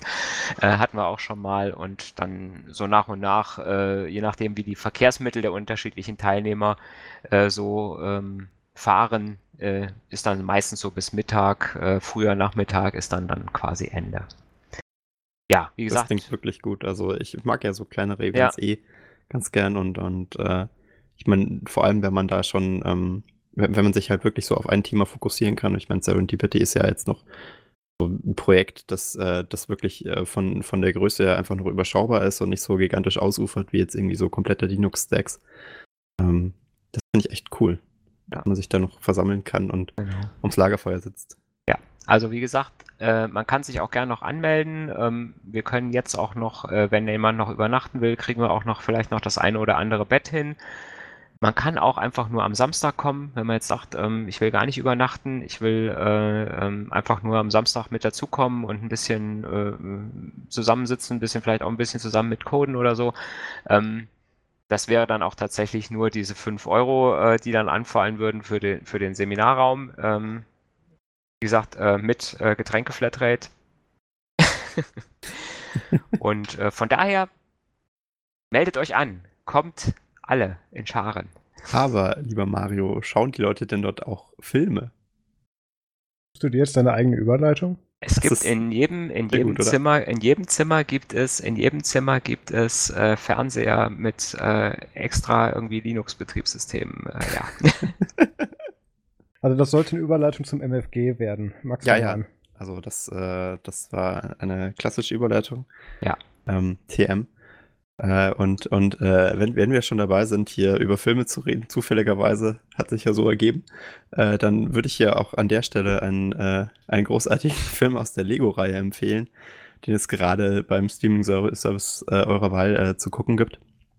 Ähm, ich, ich weiß, also Lego-Filme, das klingt jetzt erst kindisch, aber ich meine, nachdem der erste Lego-Film so ein großartiger Erfolg war, den ich auch sehr lustig fand, dachte ich mir, ach, jetzt werden sie sich ja nachlassen und der nächste wird total kacke. Aber äh, auch der Lego, äh, der Lego Batman Movie war ein, ein lustiger Film natürlich, also jetzt nicht ganz so perfekt wie der, wie der äh, Original Lego Movie, aber ähm, schon sehr lustig. Äh, mir gefällt der Batman-Charakter mit seiner, seiner äh, selbst, ähm, selbstsüchtigen narzisstischen Ader. Ähm, einfach, einfach großartig umgesetzt. Es ist halt auch sehr popkulturell, ein bisschen Nostalgie. Ich weiß nicht, irgendwie diese Lego-Filme, die kriegen das sehr gut hin, dass man, dass man sie lieb gewinnt. Ähm, und ein Thema, das, äh, das wir leider letzte Woche nicht besprechen konnten, weil irgendjemand Probleme mit dem Audio hatte, ich weiß jetzt auch nicht mehr wer. Ähm, und die, äh, und, und es, es, es, es gab ja ein, eine kleine Kontroverse um den, um den Film äh, Bandersnatch äh, von, von äh, Netflix. Der kommt ja aus der Black Mirror-Reihe. Ähm, und der, ich weiß nicht, ihr habt den beide ja noch nicht geguckt, ne? Richtig. Ja, ja. Also ich möchte natürlich jetzt auch nicht äh, zu viel spoilern, aber der Film Bandersnatch, ähm, äh, ist ja, ist ja so eins der, also ein, ein, neues Medienformat, weil man dort ja auswählen kann, wie der Film verläuft. Ähm, also man kann dort halt immer wieder äh, zu alle paar, alle paar Minuten so eine Option wählen, was, was der Hauptcharakter jetzt tun soll. Äh, und vielleicht erinnert euch das ja an, an etwas, was ihr in eurer Kindheit äh, vielleicht gemacht habt, medientechnisch. Ja, ich kenne das von, ich kenne das von K2, weil der hat tatsächlich auf Netflix, ich glaube, das erste, was die gemacht haben, war äh, das Ganze mit Minesweeper. Ähm, ah, ja. Hm. Ähm, der hat das quasi äh, als erstes hier bei uns in der Familie ja. auf Netflix ausprobiert, wie das funktioniert. Aber, aber, aber äh, Kindheitserinnerung kommt jetzt gerade keine hoch. Kennt ihr, kennt ihr nicht diese Bücher? Doch, ja. ja. Ja, Natürlich, genau. wo man dann lese auf dieser Seite weiter, ja, äh, wenn ja. du das willst. Ja, ja, ja. Und äh, die kennt nicht nur ihr, äh, die, äh, die, äh, diese Bücher, äh, dieses, dieses Choose Your Own Adventure, das ist tatsächlich eine eingetragene Marke und eine Firma in den USA, die die produziert. Ähm, das Äh, das ist tatsächlich auch die Grundlage von dem Netflix-Film. Also im Bandersnatch geht es halt um, um so die Entwicklung von, also da gibt es so ein Buch in diesem Film, das heißt Bandersnatch und der Film dreht sich dann halt um Dinge, die damit zu tun haben, ohne jetzt zu viel preiszugeben. Ähm, und das ist äh, ein großes Problem, äh, weil äh, das, äh, der Film stellt das Ganze so dar, als gäbe es dieses Bandersnatch ähm, als wirkliches Choose Your Own Adventure Book. Ich habe mich auch danach gefragt, hey, ist dieses Bandersnatch nicht auch eins von diesen Choose Your Own Adventure Books? Es war wirklich so dargestellt, man hat sich echt gedacht, hey, hat es nicht vielleicht wirklich gegeben? Ähm, aber nein, das hat Netflix frei erfunden. Also dieses Bandersnatch-Buch äh, gab es nie. Ähm, aber äh, es hat halt wirklich fast genauso ausgesehen. Also die haben auch äh, in dem Film, glaube ich, einmal die Worte Choose Your Own Adventure verwendet. Ähm, und das war ähm, ein Problem für die Firma, die das sozusagen, dieses Buchgenre gegründet hat, äh, dieses Choose Your Own Adventure, und die haben gegen Netflix geklagt. Ähm, also die Klageschrift äh, ist, ist, da, ist da schon, glaube ich, vor einer Woche eingegangen. Äh, und das, das ist jetzt wohl, äh, das wird jetzt wohl diskutiert. Da geht es um mehrere Millionen Euro, äh, weil die äh, finden, dass das Buch ihrer Marke schadet. Denn äh, Bandersnatch, also der Netflix-Film, ist, wie man es ja erwarten würde, nicht unbedingt kinderfreundlich, ist ja eine Black Mirror-Folge. Ne? Also da geht es mit mhm. Gewalt und Blut und halt also dem üblichen bösen Kram zu. Und diese Choose und Adventure-Bücher sind aber halt aufgebaut auf einem Konzept der absoluten Kinderfreundlichkeit. Also wenn ihr die ja früher mal gespielt habt, habt oder so, das ist ja jetzt nie wirklich so mit äh, Ritsch, Ratsch, äh, Kehle ab oder, oder so. Also zumindest die, die ich gespielt habe, obwohl es gab auch ein paar aber die waren dann wohl nicht von Choose Your Own Adventure. Äh, aber also generell, diese Choose Your Own Adventure äh, Books in den USA waren halt sehr, sehr kinderfreundlich aufgebaut und was Netflix jetzt halt aus, aus diesen anderen gemacht hat, ist äh, wohl gegenteilig da zu sehen. Ähm, ich bin ja ganz gespannt, ob diese Klage durchgeht. Äh, Netflix hatte da wohl auch Angst, weil die haben tatsächlich davor bei Choose Your Own Adventure angefragt, ob sie diese Marke verwenden dürfen. Äh, also die, es, sieht gar nicht mal so gut aus für Netflix, aber mal schauen. Ich bin ja kein Richter, ne? Was weiß ich schon. aber äh, also wenn euch diese Kontroverse schon angefixt hat für den Film, dann klickt euch da einfach mal rein. Das ist ganz interessant. Ähm, ich, ich meine, ich möchte euch jetzt natürlich nicht vorwegnehmen, was es da geht. Ich fand's gut. Äh, ist ja, also man muss, man braucht eine Weile, bis man sich durch alle Optionen durchgeklickt hat. Ich glaube, der insgesamte Film hat ja eine Laufzeit von 5 Stunden 20 oder so. Und je nachdem, wie ihr spielt, kann es auch sehr viel schneller zu Ende sein. Ja. Also ich glaube, die, schnellste Durchlauf, den, den ich geschafft habe, ja, ich habe es so mit, mit, äh, mit Jo geguckt und ich glaube, wir waren äh, in zwölf Minuten oder so durch, wenn man ganz scheiße spielt. Aber man muss es ja nicht drauf anlegen. Und genau. weiß man, was das Maximum ist, wenn man also äh, ich, ich habe äh, nie wirklich die Maximalstrategie ausprobiert, weil man dann halt immer nur zurückgeht zur letzten Entscheidung und dann wieder andere Richtung weiterspielt. Mhm. Ähm, ich könnte es nicht genau sagen, aber höchstwahrscheinlich so ein, eine Stunde oder so. Ist nicht wirklich lang, wenn man, weil man, mhm. es geht ja größtenteils ums wieder ausprobieren. Ne? Es gibt ja. auch einen ganz coolen Mechanismus in der Netflix-App, wie man dann zurückspringen kann. Ich bin nicht ganz zufrieden damit, weil teilweise wirst du dann gezwungen, wieder komplett von vorne anzufangen, was echt frustrierend ist. Ja. Ähm, und die Rückspielfunktion funktioniert da ja nicht ganz in dem Film. Also du kannst nur zur letzten Entscheidung zurückspringen, nicht wirklich hinter die Entscheidung. Außer wenn du halt in einem Zweig geendet bist, der dich umbringt oder halt die Geschichte beendet. Und dann kannst mhm. du wieder zum letzten Knoten und so. Also es ist äh, nicht ganz perfekt. Ich meine, die arbeiten noch an einem Format, ist ja jetzt auch so eine Art Novum, aber kann, sollte man auf jeden Fall mal reingeklickt haben. Ist wirklich spannend und mhm. Black Mirror ist immer gut. Ne? ja, machen. das stimmt. Aber Mario, was möchtest du denn empfehlen? Ja, ich habe auch äh, äh, was zu empfehlen. Und ähm, gleich mit dem ersten Tipp habe ich ein kleines Problem, weil ähm, seit gestern äh, läuft die zweite Staffel von Star Trek Discovery und ich habe es noch nicht gesehen. Oh weil ich war tatsächlich äh, gestern Abend äh, waren wir mit der Familie unterwegs äh, im Kino. Äh, äh, da kommen wir gleich äh, beim Tipp 2 zu. Ähm, und danach kam das Dschungelcamp und ähm, da musste ich ins Bett da danach. Muss man Prioritäten setzen. man muss Wenn man Prioritäten die Wahl zwischen Star Trek genau. und Dschungelcamp, da. Ich habe tatsächlich mit mir gekämpft. Ich habe gesagt, du musst dich eigentlich morgen auf den Podcast vorbereiten. Du musst diese Folge vorher geguckt haben. und ähm, äh, nein, der Dschungel hat mehr gezogen. Der Dschungel hat gerufen. Der Dschungel hat gerufen, ja. ja. Ähm, und ja, aus diesem Grund habe ich es noch nicht äh, geguckt, aber es wird sicherlich ganz fantastisch werden. Du empfiehlst dir eine Meinung. Ich, ich freue freu, ähm, freu mich schon echt tierisch drauf, äh, das Ding heute Abend vielleicht doch noch äh, äh mir reinzuziehen. Ähm, äh, die erste Staffel hat ja damit geendet, dass die Discovery der Enterprise begegnet ist, der alten Enterprise äh, mit äh, Captain Pike und da geht das dann also jetzt weiter und ich bin schon sehr, sehr gespannt. Das Ganze ist ja auch wieder in diesem, äh, in diesem wöchentlichen Format, ne? das ja. heißt, man kann nicht alles auf einmal gucken, sondern... Es ist fast so wie altes Fernsehen. So wie früher, genau. Wie Dschungelcamp. Äh, lineare. So wie, der Dschungelcamp, Dschungelcamp kommt ja jeden Tag. Stimmt, ja. Ne, aber ähm, äh, wie gesagt, äh, da freue ich mich schon sehr drauf und ähm, da wird sicherlich äh, da, noch das eine oder andere drüber zu erzählen sein, denke ich mal. Ja, ja ich will dich da gar nicht zu viel spoilern. Ich habe es mir extra vorhin natürlich noch angeschaut. das oh, habe ich mir gedacht. Ähm, ist es gut? Du hast die erste Staffel nicht gesehen. Max, oder? Äh, äh schon größtenteils. Ich glaube sogar ganz. da muss man sich sicher sein. Das ist keine Option. Egal. Ähm, ja, es, ich habe mich da tatsächlich sehr an die frühen oder an die in dem Fall späten Star Trek Kinofilme erinnert gefühlt. Allein mit der ersten Folge, also so Level Star Trek Nemesis, First Contact. Okay. Sowas in der Art. Also da haben sie echt schon gut aufgetischt und ähm, also die es, guten Kinofilme. Das ist völlig dahingestellt. Ähm, einfach nur das Level, was sie da aufgefahren haben an Story und was sie da mit Rückschau und so weiter alles gemacht haben, da war ich schon extrem beeindruckt von. Also ich glaube, das wird dir sehr gefallen, Mario. Und ich hoffe, dass die weiteren Folgen auch genauso bleiben auf dem Level. Mhm. Obwohl ich ja. mir vorstellen kann, dass die einfach nur für dieses, für diese Einleitung oder für, für dieses Intro einfach so viel aufgefahren haben. Aber ja. Ähm, dann warst du ja im Kino, hast du gesagt. Genau, ich war gestern Abend im Kino äh, und ähm, äh, habe ähm, mir zusammen mit der Familie Aquaman angeschaut. Ähm, Aquaman ist ja einer von den DC-Superhelden, ja. der den keiner leiden kann. Ähm, genau. also ich glaube, in den Comics war der schon relativ beliebt, aber keiner halt findet Aquaman cool. Das ist halt DC. Ich glaube, ich glaub, das ist wirklich, ich, wenn ich das mal sagen darf, ich glaube, das ist eine Verschwörungstheorie. Also an sich dass wenn DC scheiße ist, oder? Nee, nee, wenn ich es richtig verstanden habe, dann war Aquaman eigentlich schon relativ beliebt äh, in den Comics und so. Da fand ihn keiner wirklich kacke. Mhm, ja. Aber seitdem es Big Bang Theory gibt und Ich wollte so gerade sagen, ne, die, die hacken immer auf dem rum. Genau. und seitdem es Big Bang Theory gibt, erst seitdem ist der uncool geworden. Also ich ja. glaube, dass der nicht inhärent uncool ist. Aber die Frage ist ja, wie cool ist er im Kinofilm? Also, in dem Kinofilm ist er sowas von cool. Oh. Also Jason, Jason Momoa ist, äh, ist also wirklich Idealbesetzung dafür, muss ich sagen.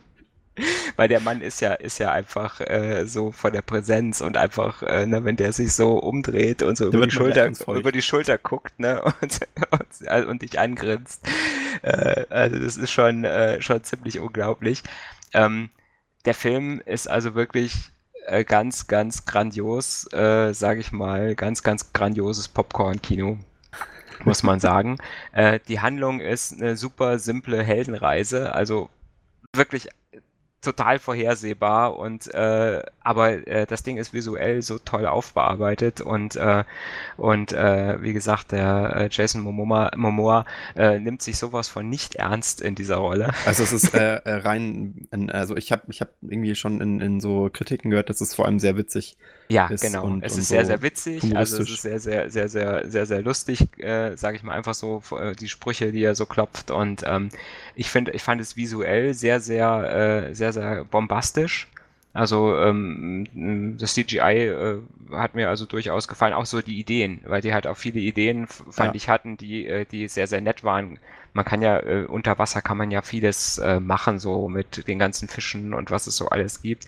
Ähm, also da waren also sehr, sehr äh, visuell war das sehr, sehr schön äh, gemacht und wie gesagt, hat ganz, ganz viel Spaß gemacht mir und, äh, und allen, äh, die dabei waren, äh, auch. Äh, das Einzige, wo ich so ein bisschen Kritik vielleicht hätte, wäre, ähm, dass so diese die äh, Rüstung der atlantischen Soldaten äh, waren so ein bisschen, äh, haben mich so ein bisschen an Klingonen erinnert. Äh, nicht, nee, nicht an Klingonen, an äh, Zylonen aus, äh, äh, aus, aus äh, Battlestar Galactica. Ne? Also das war so. Metall so Metall und so glatt. Also das hat so nicht gepasst, weil so, ich sag mal, das Atlantis mehr so, sage ich mal, so ein bisschen äh, antik dargestellt wurde und auch so mit den, äh, mit den Kostümen so. Und wenn dann so die Soldaten mehr so wie so Roboter oder Cyborgs herkommen, Vielleicht ja rostfrei. Äh, das passt, ja, also rostfrei, genau. Aber das, das passte nicht so richtig. Und auch so manchmal, okay. dann, manchmal benutzten sie halt äh, Schwerter und äh, irgendwie Dreizack und im nächsten Moment haben sie irgendwelche Plasmawaffen. Ähm, auch das passte nicht so ganz. Das ist eine fast ebenbürtige Waffe. Kommt denn der schlechte Batman im Film vor?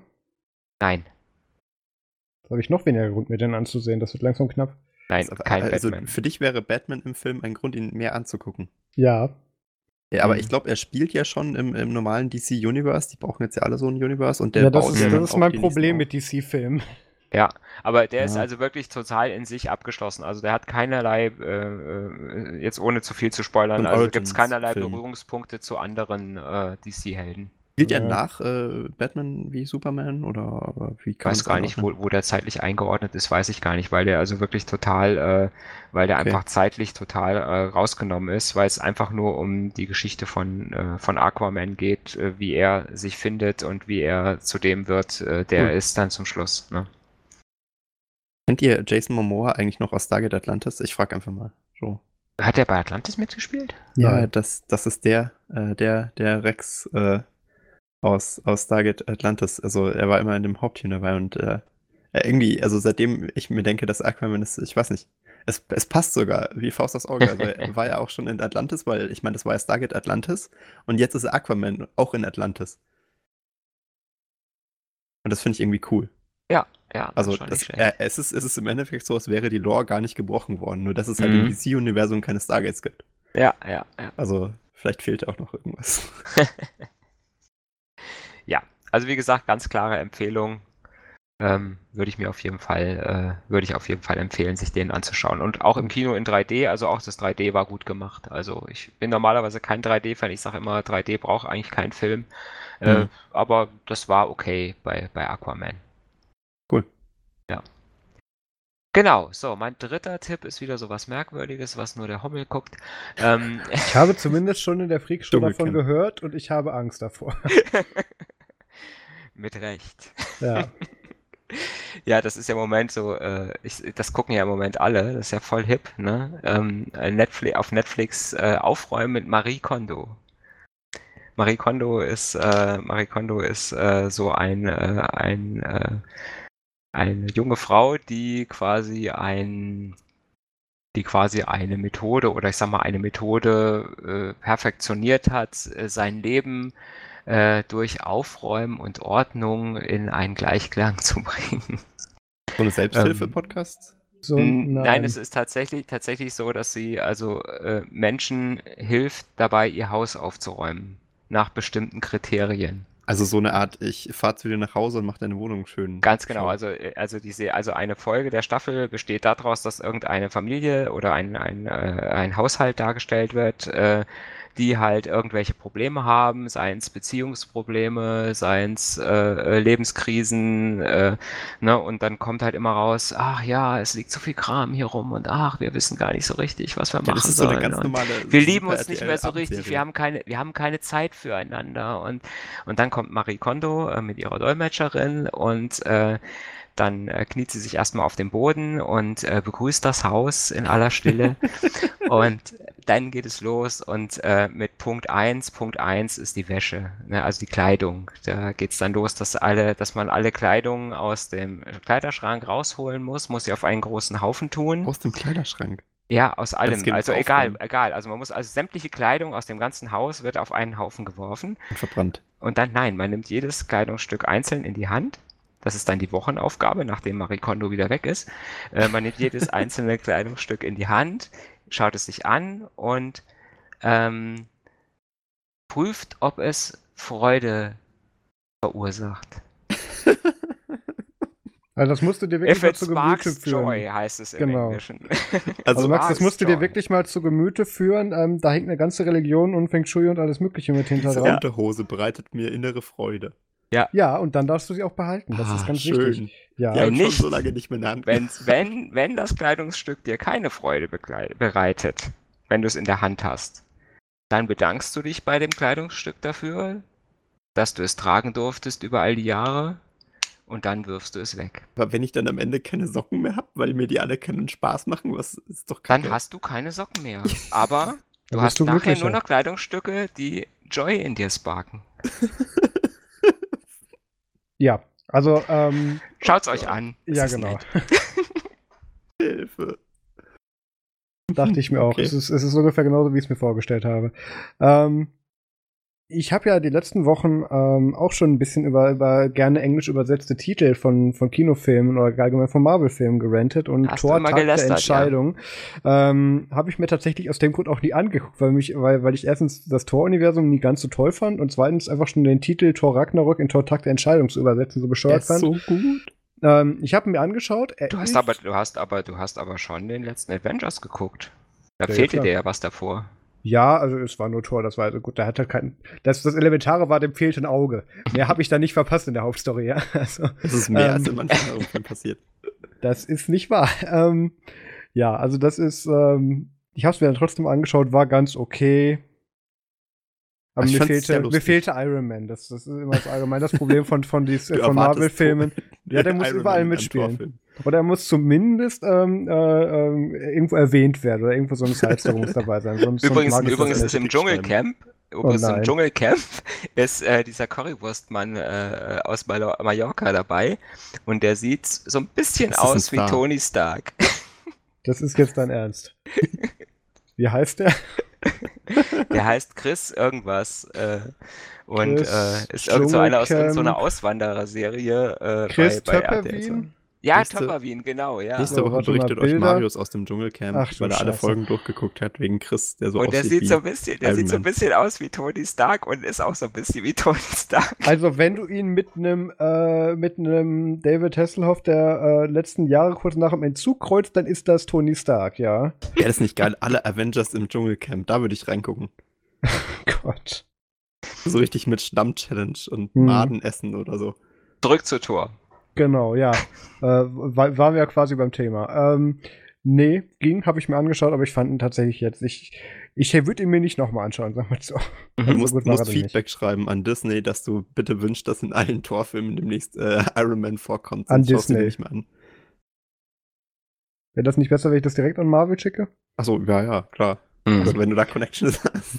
Äh, ich kenne tatsächlich jemanden, der bei denen in der Technik sitzt, aber das ist äh, so kurz nach Pförtner wahrscheinlich von der Stufe. Oder, oder direkt an Tony Stark. Genau. Ähm, was ich mir tatsächlich auch noch vorhin angeschaut habe, ist der Trailer zu John Wick 3, also das dritte Kapitel von der John Uh. Wick-Serie. Ähm, Hat er wieder einen Hund? Äh, es kommen zwei Hunde sogar im Trailer vor und, äh, und, Doppelt ein, so viel tot. und, und ein Pferd. Ähm, Ist das Pippi Langstrumpf? nein, aber er reitet auf Pferden dann Leuten mit Motorrädern und Samurai-Schwertern äh, davon. Es ist, es ist ganz großes Kino. Das ist. Sie ist- haben sein Pferd getötet. Ja, genau. So. Fürchtet seine Rache. Die Ja. haben seinen Bauernhof getötet. Ist er das, also ist ja nur okay, wenn er das Auto oder das Pferd selber kaputt macht. Andere dürfen das ja nicht. Ähm, also, das wird wieder ganz großes Kino. Ich habe mir das mal angeguckt, ist so wieder hochkarätig besetzt. Ähm, das wird ganz unterhaltsam. Ich, ich gucke gerade nach dem Datum. Ah, genau, 17. Mai soll das kommen. Oh, ist ja gar nicht mehr so lang. Also ab 18. Mai dann auch online überall verfügbar. Ähm, so. Dann, ähm, was ich mir, was ich mir auch noch angeschaut habe, ich habe mir angewohnt, das habe ich vorhin nicht gesagt, als ich ähm, über die Star Trek Discovery Folge gesprochen habe. Ich gucke Netflix mittlerweile nur noch über meine Oculus Go. Also über mein VR-Headset. Das habe ich mir mittlerweile angewöhnt, weil da habe ich einen viel besseren Sound und auch äh, ein viel besseres Bild und halt eben auch diese Immersive Experience, das macht schon Spaß. Ähm, und was ich da jetzt auch gemacht habe, das ist so, ähm, ich merke, ich werde alt, ich habe angefangen, VR Minigolf zu spielen. ähm, nämlich Cloudlands. Und da spiele ich tatsächlich regelmäßig so, so zwei, dreimal die Woche ähm, mit dem Michael Kotek, der auch für uns schreibt. Der hat ja die das auch. gegeneinander. Ähm, wir sagen, wir spielen miteinander, weil wir sind beide schlecht. Ähm, genau. Und das spielen wir tatsächlich miteinander. Das macht sehr viel Spaß. Cloudlands via Minigolf kann ich empfehlen. Da werde ich wahrscheinlich demnächst noch mal einen Artikel zu schreiben. Da haben sich jetzt so ein paar Sachen angesammelt. Gibt es auch eine PC-Version von, gibt es auch für die Oculus Quest, für die, für die, für, für Rift und Gear VR gibt es das natürlich auch. Also, ähm, das macht schon Spaß. Also mit den Controllern, oder? In der Hand. Äh, wie denn sonst? Ja, ich weiß nicht. Also Mit der Tastatur, oder? gibt's ja schon mit Kopfsteuerung. Du hast einfach den Kopf so bewegen musst wie der Schläger. Ja, aber dann ist ja die Experience nicht da. Du Ja, musst ja schon genau, so, also so das- tun, als wenn du schlägst, wahrscheinlich, ne? Du musst dich Ich dabei auch der Schläger. Du musst dich so dabei auch, beim nee, das ist Marie Minigolf-Lernen. Kondo. Äh, du musst dich dabei auch bewegen, tatsächlich. Doch, doch. Das wird Ähm, wie bei der Wii. Hattest du schon Unfälle? Hast du irgendwie mal deinen Schreibtisch zerdroschen oder so? Nee, aber ich habe jetzt so um mich rum mal so fünf Meter Radius, wo, ich, wo ich nirgendwo drüber stolpern kann und so. Das hat sich gelohnt. Vielleicht führt VR auch dazu, dass mittlerweile, dass irgendwie mehr Zimmer aufgeräumt werden, weil die Leute halt einen bestimmten Radius Bodenfreiheit brauchen, um sich zu bewegen. Das, das heißt ja Six Degrees of Freedom tatsächlich, was da ja auch als Feature mitverkauft wird. Aber ja, ähm, kann ich nur empfehlen, das Spiel. Und dann sind wir eigentlich auch schon am Ende. Wenn ihr Feedback habt, dann schreibt uns eine E-Mail am podcast.nerdsum.de und kommt in unsere Telegram-Gruppe unter nerdsum.de slash telegram. Und lasst uns doch bitte auch Feedback da wegen der Livestream-Thematik, ob wir das machen sollen, beziehungsweise auch auf die Patreon-Geschichten. Und dann könnt ihr bei Patreon, wenn ihr schon mal da seid, auch gleich einen Dollar da lassen. Ähm, nächste Woche wahrscheinlich der Peter wieder mit dabei. Mario, vielen Dank, dass du eingesprungen bist. Gerne. Und dann würde ich sagen, hören wir uns in einer Woche wieder. Vielen Dank fürs Zuhören, macht's gut und bis zum nächsten Mal. Tschüss. Tschüss.